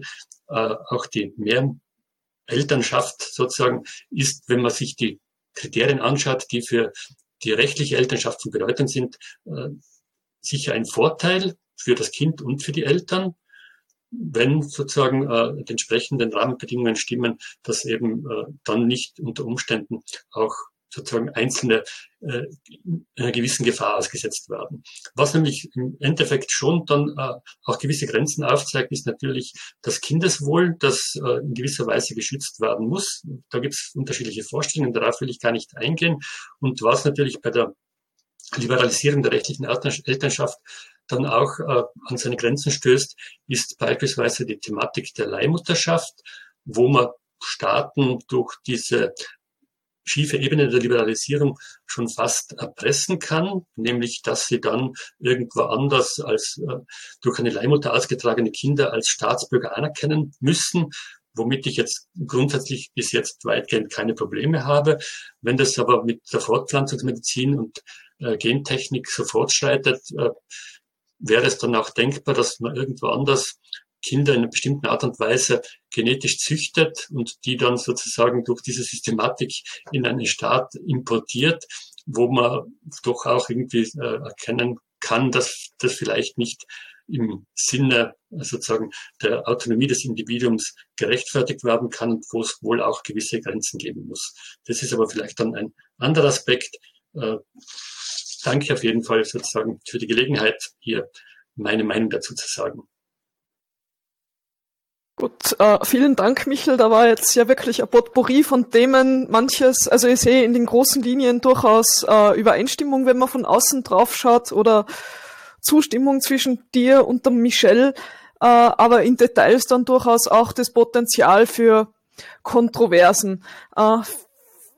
Jedenfalls, also was ich vielleicht noch ergänzen will zu deinen Forschungsbereiche, das habe ich leider vorher vergessen, ist die Rechtstatsachenforschung, weil da sehe ich jedenfalls eine große Übereinstimmung, dass man eben als Ausgangspunkt die gleichen Lebensverhältnisse nimmt für die gleichen Regelungen oder eben für unterschiedliche Regelungen. Aber Michelle, ich kann mir vorstellen, du willst äh, auf die kontroversen Aspekte vielleicht direkt replizieren.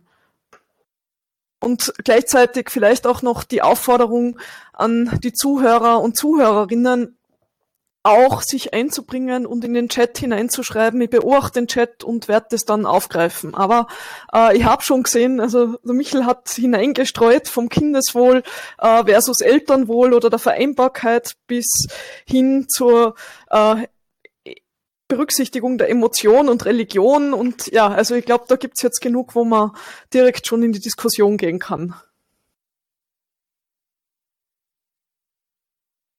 Ja, herzlichen Dank, Michael, für, für diese anregenden Bemerkungen und ähm, ich ähm, möchte reagieren auf, auf eben die Beobachtung, dass das Recht pragmatisch ist und Lösungen sucht und äh, dass eben genau diese Entscheidung für den, ähm, den Ehemann der Mutter, dass das eine solch, ein solches Beispiel ist. Was ich spannend finde an dem Beispiel ist, dass es eben ganz unterschiedliche Interpretationen gibt. Und das haben wir auch diskutiert im Kontext eben dieser Debatte, die im Dezember in der Schweiz stattgefunden hat, um die äh, Elternschaftsvermutung der Ehefrau der gebärenden Mutter nach Samenspende.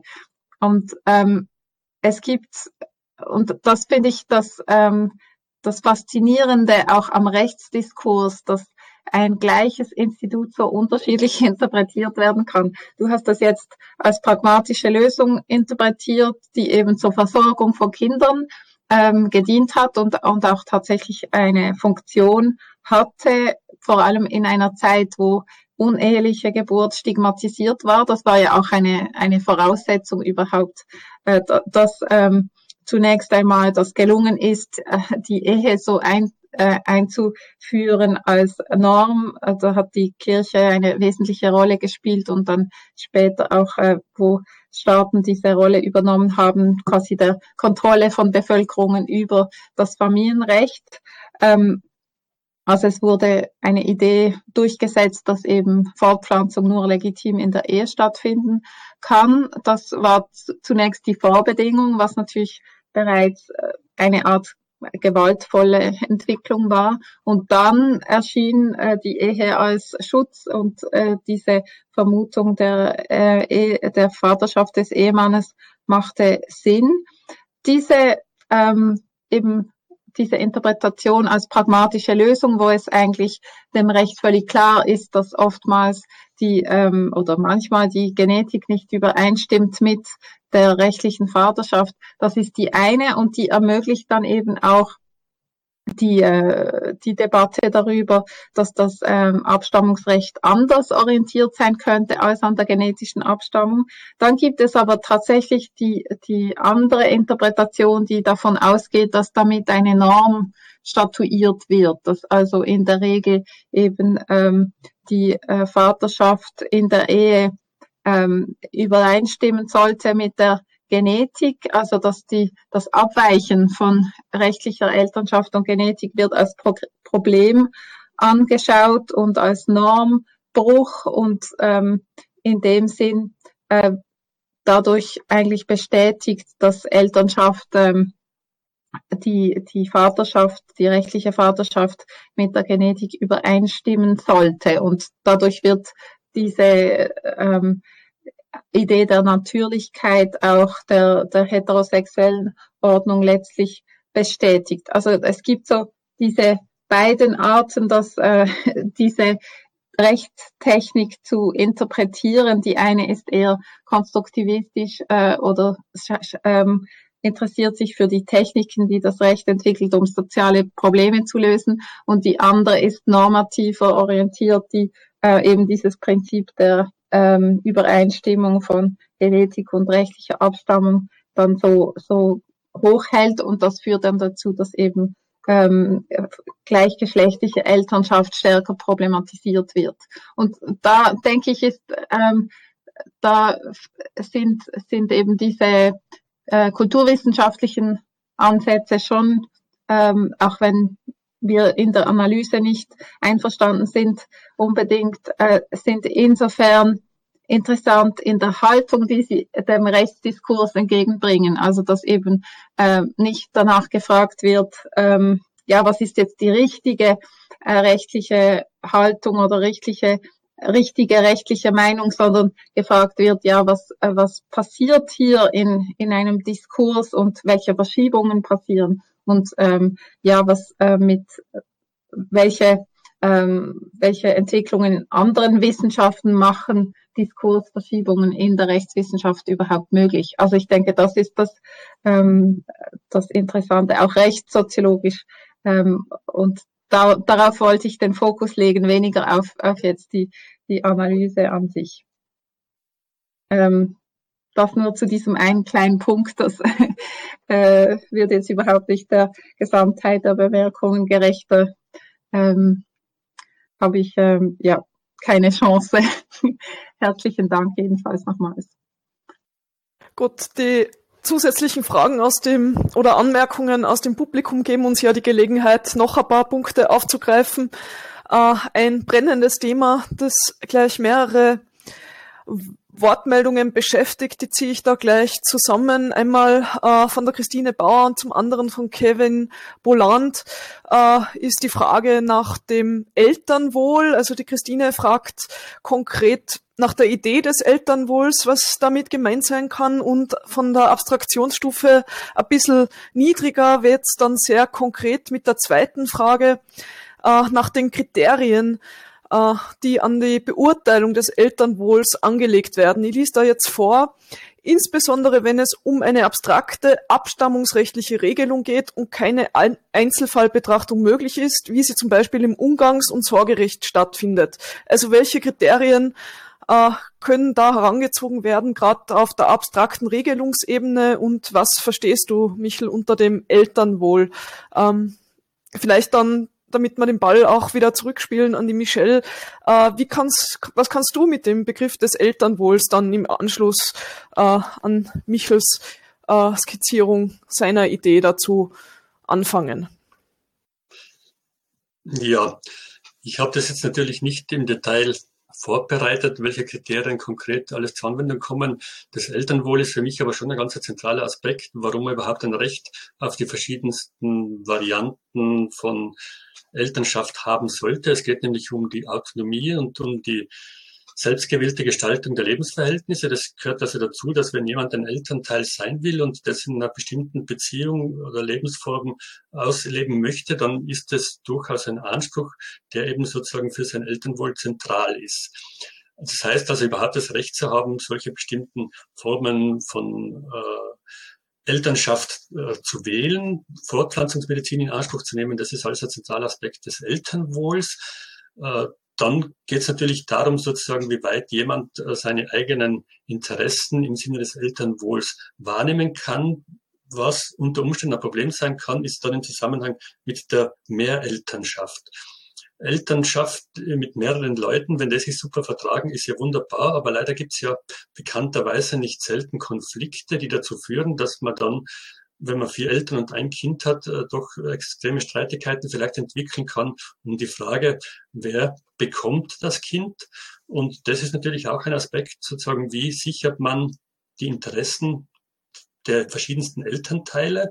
Das ist also ein Aspekt des Elternwohls. Dann auch die Frage, wenn sozusagen mehrere Eltern sind, gibt es gegenseitige Unterhaltsverpflichtungen, Fürsorgepflichten, Unterstützungspflichten.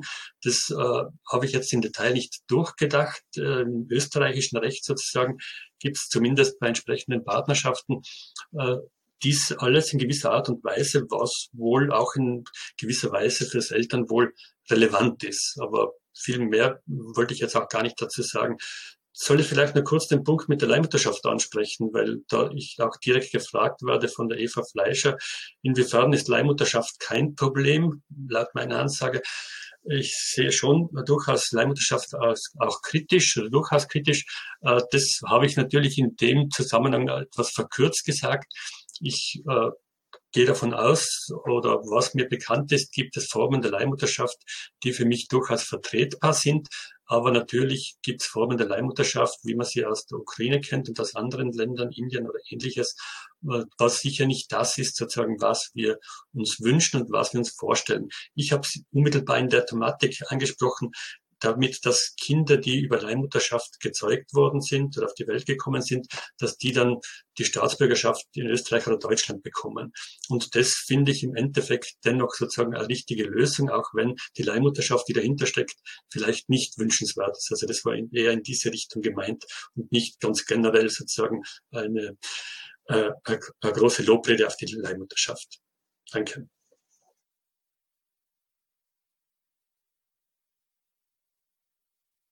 Ja, ähm, ich denke, die, die Frage des Elternwohls ist, ist eine interessante und ähm, also was schon beobachtbar ist, ist, dass es eine Tendenz dazu gibt, ähm, einer Verschiebung auf die Frage des Kindeswohls und dass Rechtsreformen stark heutzutage begründet werden mit, mit äh, Aspekten der Kinderrechte, um zu vermeiden, dass über ähm, Fragen gesprochen oder diskutiert werden muss, die das Geschlechterverhältnis betreffen. Also das ist eine Beobachtung, die ich mache in der Schweiz, dass äh, in einem anderen Kontext, dass, ähm, wo es um das Unterhaltsrecht geht, das eben begründet wird aus äh, Gründen des äh, Kindeswohls müsse der Anspruch äh, der Kinder auf Unterhalt verbessert werden.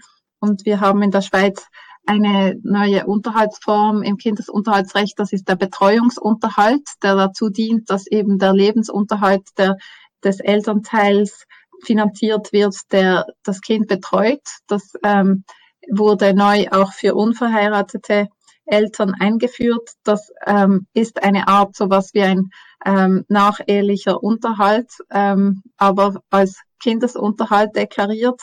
Und das war eigentlich ursprünglich eine Forderung aus Gleichstellungsgesichtspunkten, äh, die von Frauenorganisationen geäußert wurde. Und das Gleichstellungsargument ist völlig verschwunden in der Debatte mit dem äh, Argument äh, Kindeswohl.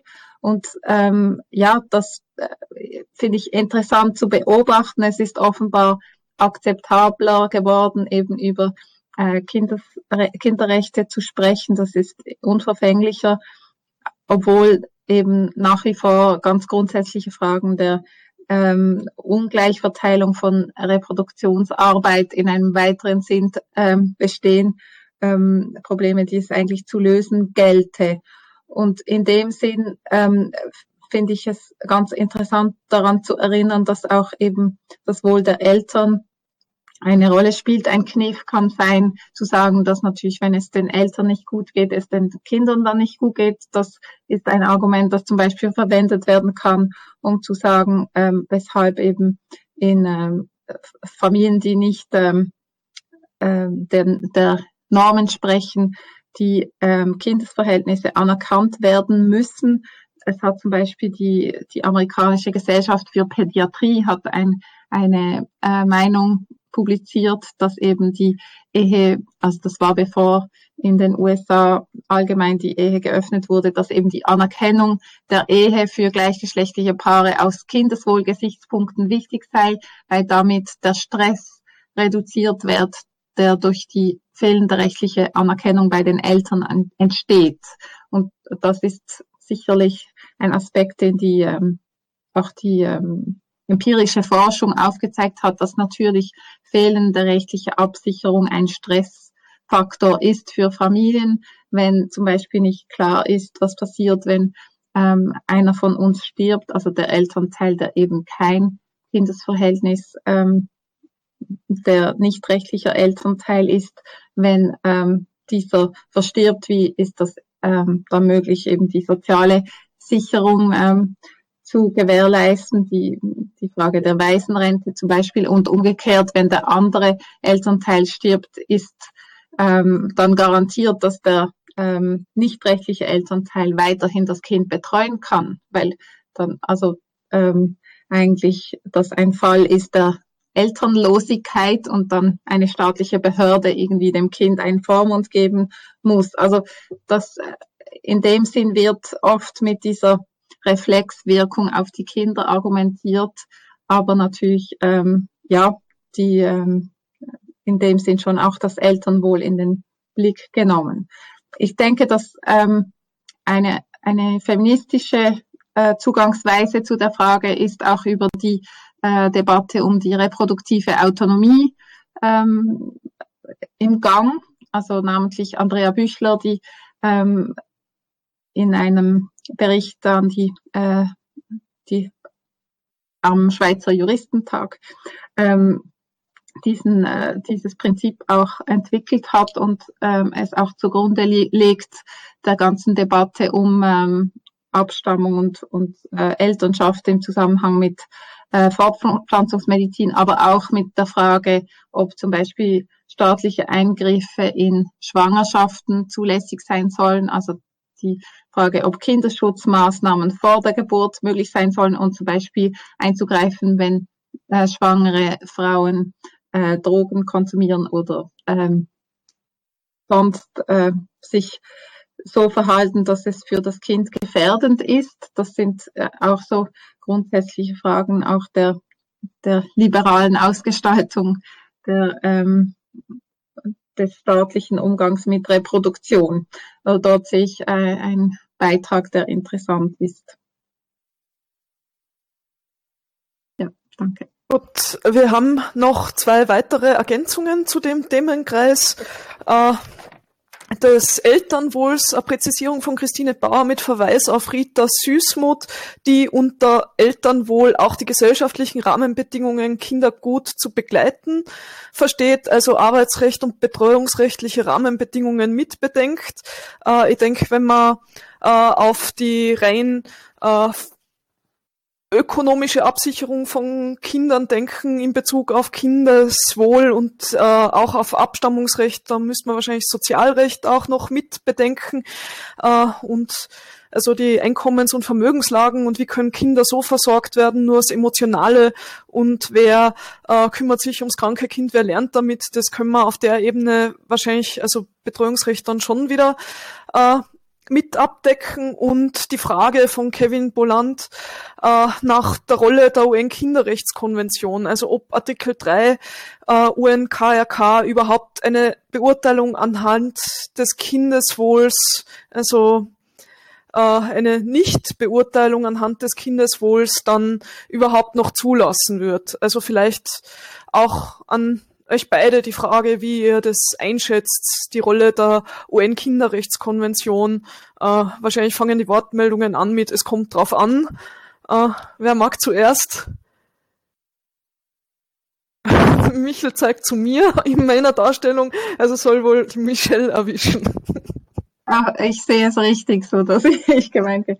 Ja, also es ist interessant, dass sich der, der Kinderrechteausschuss relativ wenig mit Familienrecht befasst. Also ich habe letzthin gesucht nach Empfehlungen im Bereich äh, Anerkennung von Kindsverhältnissen. Es gibt doch äh, Stellungnahmen zu im Kontext Leihmutterschaft eben äh, in dieser Debatte, ob ähm, Kinder, die ähm, entstanden sind durch Leihmutterschaft und dann in Staaten aufwachsen, wo Leihmutterschaft verboten ist, ob dort das Kindesverhältnis zu den Wunscheltern anerkannt werden muss, das was äh, Michel angesprochen hat und sie ähm, ja sprechen sich aus für eine äh, pragmatische Orientierung in dem Sinn, dass eben gesichert werden muss, dass das, ähm, das Kind bei den Eltern verbleiben kann, zu denen es eine Beziehung hat. Das sind eben die Wunscheltern und dass es ähm, in dem Sinn nicht äh, darum gehen kann, ähm,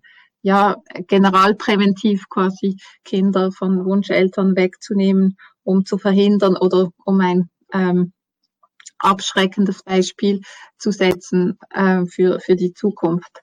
Aber äh, zu Fragen der Anerkennung ähm, von Elternschaft in gleichgeschlechtlichen Beziehungen gibt es, soweit ich das überblicken kann, nicht. Also dass der Diskriminierungsschutz jetzt im Kontext Familienrecht wenig ähm, ja, diskutiert wird, jedenfalls auf dieser internationalen Ebene. Aber durchaus wäre es natürlich möglich, äh, dieses Instrument äh, national besser ähm, ja, zu zu nutzen und, und Argumentation zu entwickeln. Aber das ist noch also tatsächlich noch unterentwickelt. Man findet immer wieder den Hinweis in den Publikationen, natürlich ist das diskriminierend ähm, aufgrund der UN-Kinderrechtskonvention, wenn Kinder äh, gleichgeschlechtlicher Eltern nicht ähm, abgesichert sind rechtlich, aber weiter geht das in dem Sinn nicht als, als ähm, Analyse.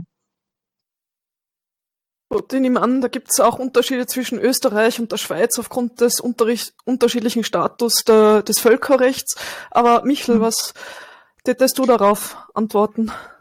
Ja, es ist natürlich klar, dass äh, das Kindeswohl immer eine Rolle spielen muss, aber was das Kindeswohl im konkreten Fall ist, ist ja dann doch äh, sehr einzelfallbezogen und teilweise sozusagen auch dadurch beeinflusst, was das Elternwohl ist. Also ich glaube, die Christine Bauer hat das ja ganz gut zum Ausdruck gebracht. Wenn sie auf entsprechende arbeitsrechtliche und betreuungsrechtliche Rahmenbedingungen hinweist, dann ist das ja nicht nur ein Aspekt des Elternwohls, sondern natürlich auch des Kindeswohl. Und wie die Michelle schon gesagt hat, geht es den Eltern gut, geht es den Kindern auch eher gut. Äh, das spielt natürlich in vielen Fällen sehr stark zusammen und kommt dann im Konkreten natürlich auf Einzelkonstellationen drauf an. Insofern äh, ja, ist es ein, ein ein Gesamtkonzept, das da dahinter muss, wobei aber eben natürlich sozusagen äh, möglichst weiter Bereich der Autonomie erhalten sein sollte. Gut, dann gibt's einen weiteren Inputkreis zur Frage der Mehrelternschaft, die wohl eher vom Input her Michelle betrifft. Äh, wir haben da Wortmeldungen von Pauline Spatz und A.I.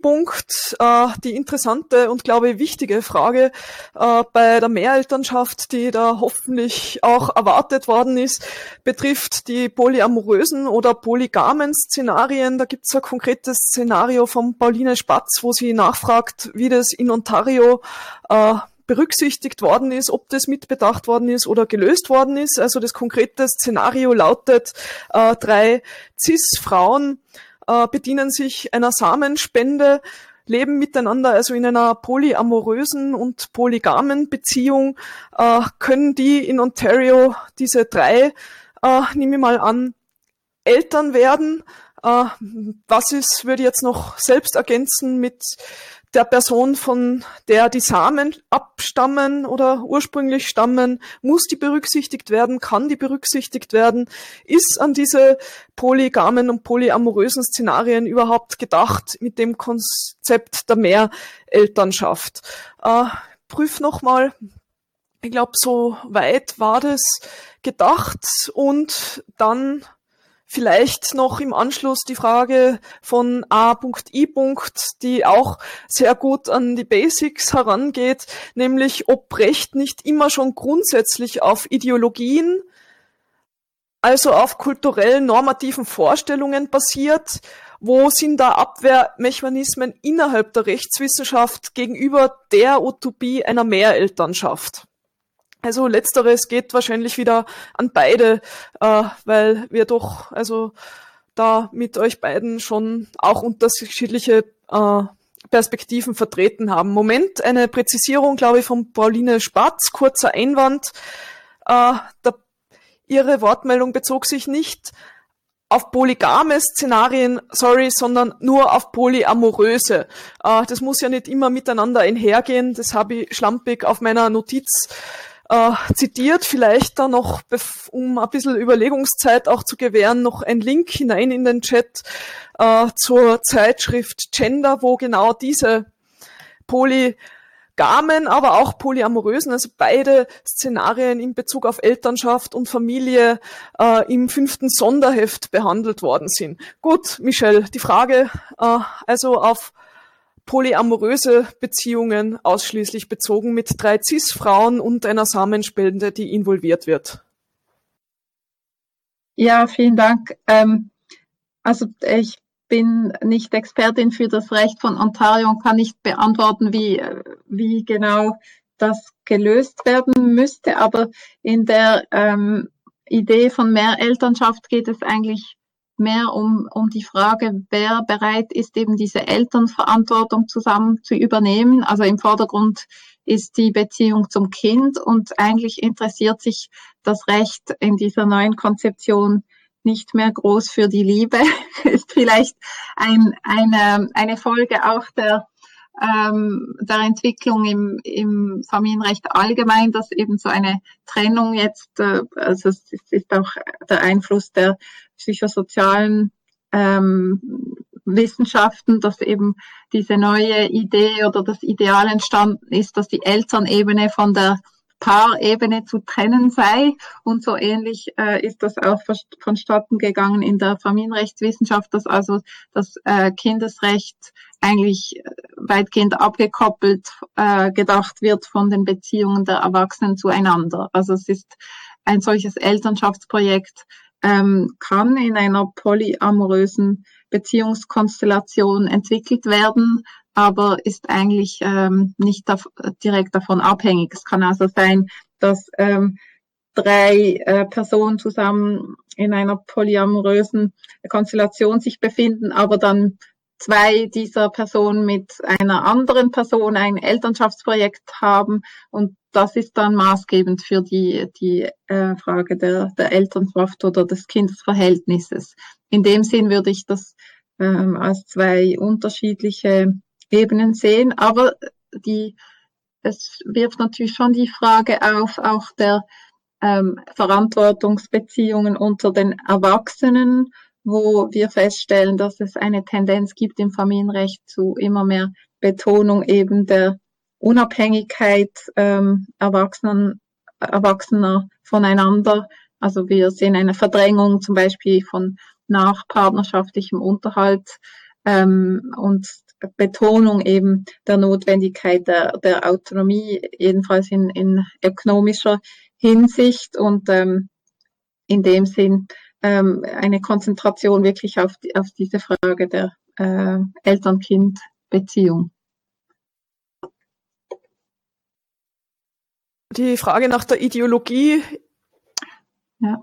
Ähm, Sie noch einmal äh, wiederholen, also ob Recht immer nicht immer schon auf Ideologien, also kulturell normativen Vorstellungen basiert und äh, welche Abwehrmechanismen wir da innerhalb der Rechtswissenschaft gegenüber der Utopie einer Mehrelternschaft sehen.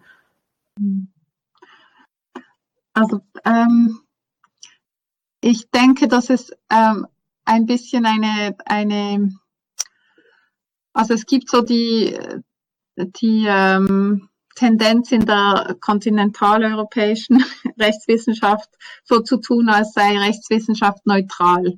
Und tatsächlich, ähm, also ich denke, dass die amerikanische Rechtswissenschaft, die US-amerikanische Rechtswissenschaft zum Beispiel da ehrlicher ist, dass klar offengelegt wird, es gibt äh, bestimmte Denkschulen äh, und äh, bestimmte äh, normative Ausrichtungen und ähm, Rechtswissenschaft ist nicht äh, ja abgekoppelt von gesellschaftspolitischen Debatten und auch nicht von ähm, ja, äh, Fragen der, der ähm, Epistemologie, also welche ähm, grundsätzliche Sichtweise und Interpretation haben wir von, von gesellschaftlicher Wirklichkeit, von Gesellschaft und äh, welch, wie verstehen wir das Verhältnis zwischen Recht und Gesellschaft. Das sind alles ähm, normative Grundentscheidungen. In dem Sinn sehe ich das ähm, nicht als ähm, eine quasi progressive Haltung, die auf Ideologie trifft, sondern ähm, unterschiedliche Interpretationen und normative Orientierungen, die aufeinandertreffen und wo, wo es um eine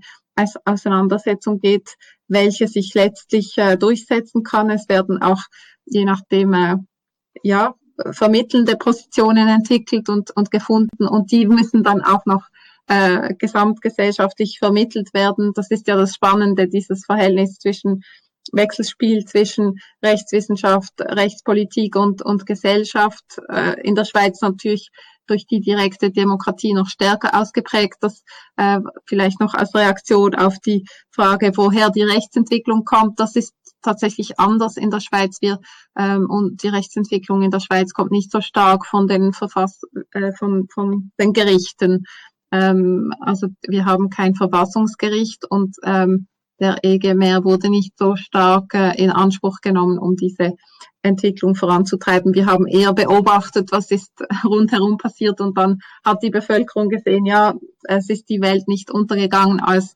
andere Länder die eingetragene Partnerschaft eingeführt haben und dann ist es gelungen, in einer Volksabstimmung die eingetragene Partnerschaft für gleichgeschlechtliche Paare anzunehmen und ich bin optimistisch, dass das jetzt auch für die, äh, die neue Vorlage zur Ehe für alle gelingen wird. Aber das zeigt eben, ähm, dass es, äh, es gibt solche ähm, Diskursverschiebungen, wo Dinge plötzlich möglich werden, wo, wo wir uns vor 20 Jahren gedacht haben, das ist wirklich eine Utopie. Und das finde ich äh, faszinierend und aber auch äh, stimmt mich äh, hoffnungsvoll. In dem Sinn sicherlich wird es Widerstand geben, aber es ist eine, eine Debatte, wo Verschiebungen möglich waren in der Vergangenheit und auch in der Zukunft möglich sein werden.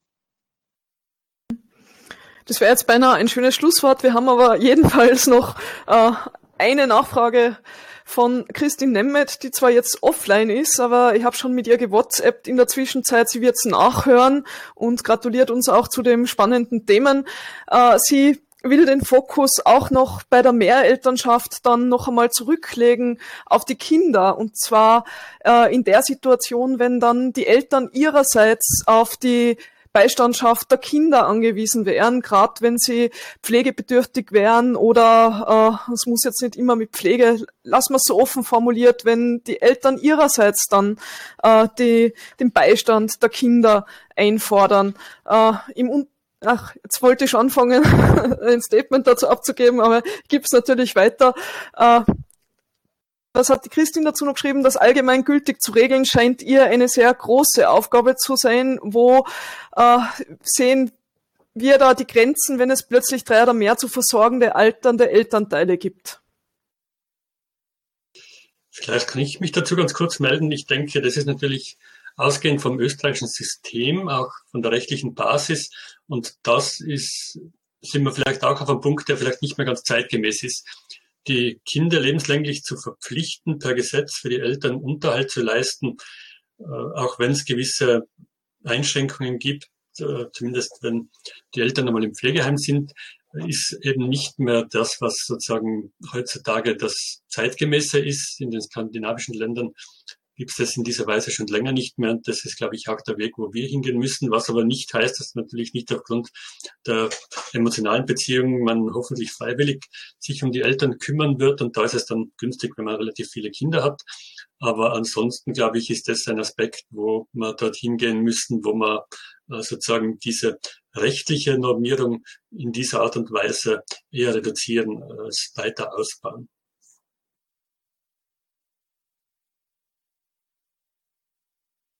Also ich, ich denke auch, dass ähm, ja, wir ähm, da flexibel darüber nachdenken müssen oder pragmatisch wiederum, äh, welche Lösungen gefunden werden können. Ähm, Tatsache ist, dass in solchen Konstellationen sich ja die, die Kinder bereits verantwortlich fühlen. Also das, es gibt soziale Realitäten.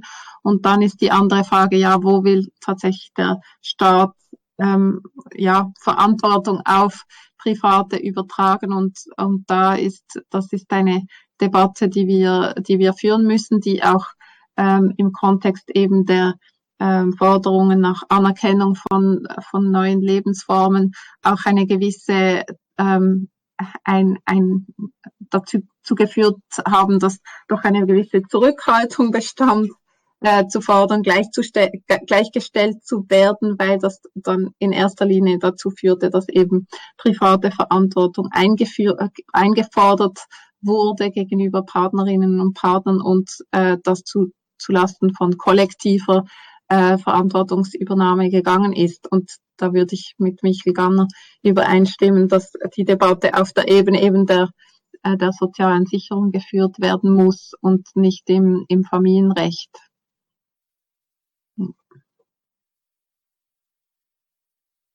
Im Chat sind jetzt keine weiteren Wortmeldungen. Ich warte vielleicht noch ganz kurz. Vielleicht mag sich noch jemand durchringen. Ansonsten die rechtspolitisch wichtige Frage an euch beide zum Abschluss. Wo seht ihr den, das ist jetzt zugegebenermaßen ein bisschen banal, aber wo seht ihr den dringendsten Handlungsbedarf. Jetzt gibt es doch noch eine Wortmeldung äh, in Bezug auf die abstammungsrechtliche Reform. Äh, gibt es das Problem, dass sich auch das Kindeswohl schwierig im Einzelfall vor der Zeugung beurteilen lässt? Haben Sie Ideen für Kriterien, beispielsweise die Grundannahme, dass ein Kind immer am besten zwei Eltern haben solle und so weiter? Falls diese Frage nicht den Rahmen sprengt. Äh, in meiner Beurteilung sind wir da mittendrin, also mit der Kindeswohlfrage nach den Kriterien danach. Sie wird aber nicht leicht zu beantworten sein, aber ich gebe es mal weiter. Da mhm. also ich sage gern etwas dazu. Also ich bin äh, kritisch gegenüber ähm, Kindeswohlargumenten vor der Zeugung oder in der Frage, ob ob sich Menschen überhaupt äh, fortpflanzen können dürfen, sollen dürfen. Und das wirft genau die Frage nach der äh, liberalen Ausgestaltung auch ähm, des ähm, Zugangs zu Fortpflanzungsmedizin auf oder überhaupt äh, zur Frage der, der Reproduktion. Also ähm, es wäre höchst problematisch, eben Menschen verbieten äh, zu wollen, Eltern zu werden, ähm, diese Frage dann des Kindeswohls kann eine Rolle spielen, wenn, wenn Kinder geboren ähm, wurden, aber quasi ungeborene Kinder ähm, daran zu hindern, überhaupt geboren zu werden mit dem Argument des Kindeswohls, das halte ich für, für nicht äh, zulässig. Und ähm, in dem Sinn eben ähm, auch mit ähm, der Betonung der, der reproduktiven Autonomie, wie sie von Andrea Büchler unterstrichen wird, äh, dass wir Kindeswohlargumente völlig vermeiden, auch in, in diesem Kontext, äh, wie dann eben äh, Kindeswohl abgesichert wird, äh, sobald ein Kind auf der Welt ist. Äh, das, dort ist es dann äh, die zentrale Frage tatsächlich. Äh, eine Präzisierung zu der Frage haben wir, äh, dass die Frage eher darauf abzielte, wem das Kind abstammungsrechtlich zugeordnet mhm. werden soll in Bezug auf die verschiedenen Segmente der Elternschaft, äh, sozial, genetisch und so weiter. Also tatsächlich an die Reform anknüpfend. Mhm. Ja, das ist tatsächlich eine schwierige Frage. Wo soll quasi eine, ähm, soll angenommen werden, dass es im Kindeswohl liegt, wenn eine bestimmte Zuordnung automatisch erfolgt und wo braucht es eine Abwägung eines Gerichts. Ähm, und das ist vor allem dann eine Frage, wenn wenn es um, äh, wenn sich Eltern streiten und ähm, also um die Elternposition streiten, wenn beispielsweise ähm, heute ein Ehemann und ein genetischer Vater ähm, sich um diese Position streiten, soll dann das Kindeswohl das Abwägungsargument sein. Und das wäre ein Argument, ein zusätzliches Argument für die Mehrelternschaft, um eben solche unmögliche Entscheidungen ähm, dann zu vermeiden. Und ähm, dann müssen Lösungen über andere äh, Fragen ge gefunden werden. Also ganz ohne äh, Kindeswohlüberlegungen geht es wohl dann nicht, aber das, sie finden dann eher, wenn wir mehr Elternschaft zulassen, finden sie dann eher auf der Ebene der Frage der elterlichen Sorge oder der Besuchsrechte, der Unterhaltsrechte statt. Michel, magst du was ergänzen? Naja, es gibt, glaube ich, nicht viel dazu zu sagen. Also ich gehe jetzt auch davon aus, dass es das Kindeswohl in dem Sinn nur geben kann, wenn es effektiv wahrnehmbar ist, also wenn das Kind auf der Welt ist im Wesentlichen. Und äh, im Grunde sozusagen konkurriert es natürlich im ersten Stadium ganz massiv mit dem Interesse des Elternteils und insofern wird das Kindeswohl sozusagen äh, selbstständiger werden, je älter das Kind ist und äh, selbstständigere Rolle einnehmen. Das heißt, äh, in der Schwangerschaft beispielsweise äh, wird das Kindeswohl im Vergleich zum äh, gebärenden, austragenden Elternteil äh, sozusagen weniger selbstständig sein können, weil es einfach davon stark abhängt. Und das ist auch der Fall, wenn es eben ganz klein ist und ganz äh, direkte persönliche Betreuung braucht. Ansonsten würde ich grundsätzlich mal im Standardfall davon ausgehen, dass es für das Kind grundsätzlich aus der Rechts eine Idee äh, der Pflege im Zweifelsfall besser Eltern zu haben als weniger, wovon es aber natürlich im konkreten Fall durchaus Ausnahmen geben kann. Danke.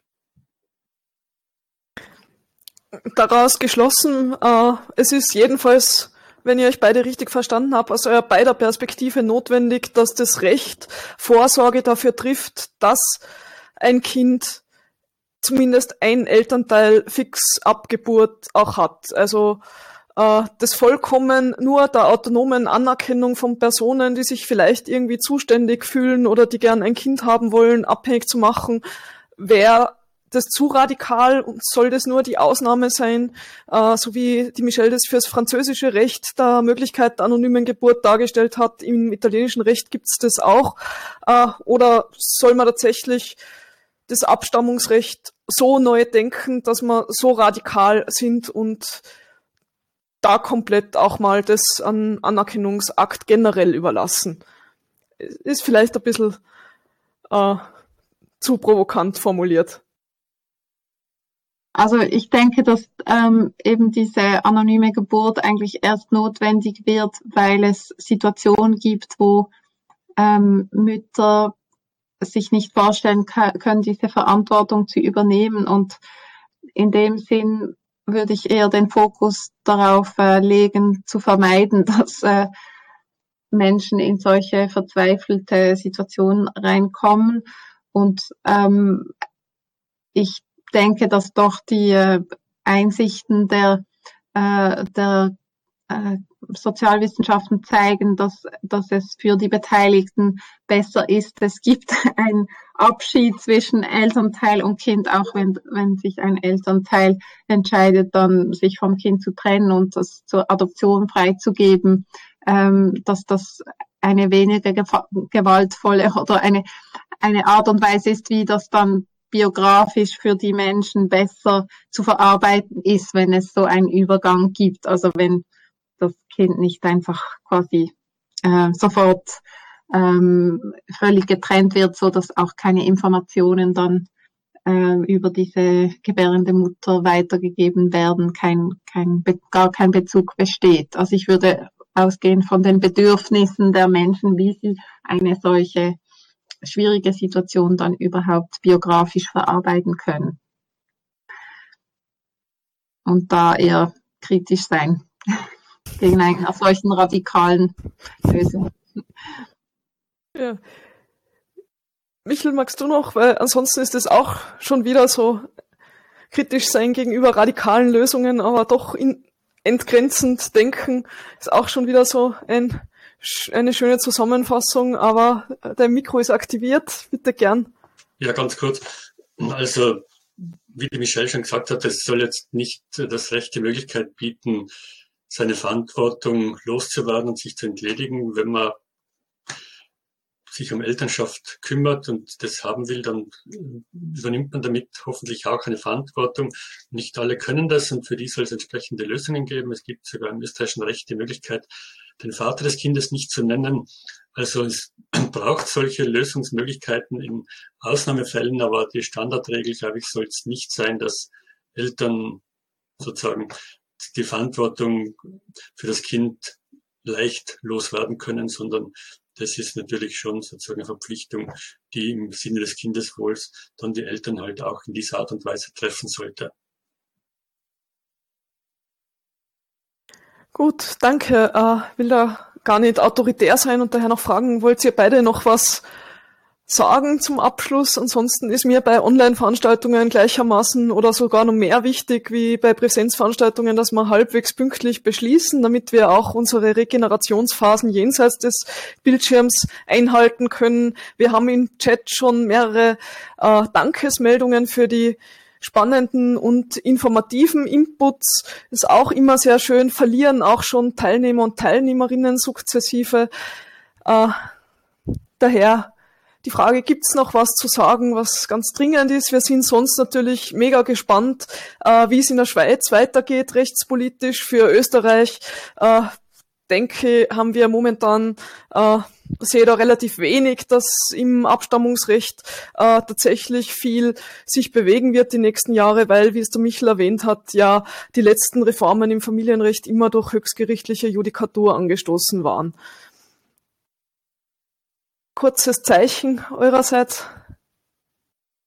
Ich bedanke mich ganz herzlich für, für die spannende Diskussion. Es, es gelingt nicht immer online wirklich eine, eine solch, einen solch schönen Austausch auch zu führen mit äh, den Anwesenden auch im, äh, im virtuellen Raum, die ich nur als Namensliste sehe. Herzlichen Dank für alle auch schriftlichen Beiträge. Herzlichen Dank dir, Caro, für, für die ähm, ja, sehr anregende Moderation und Michel für, für deine provokative, konstruktiven Kommentare.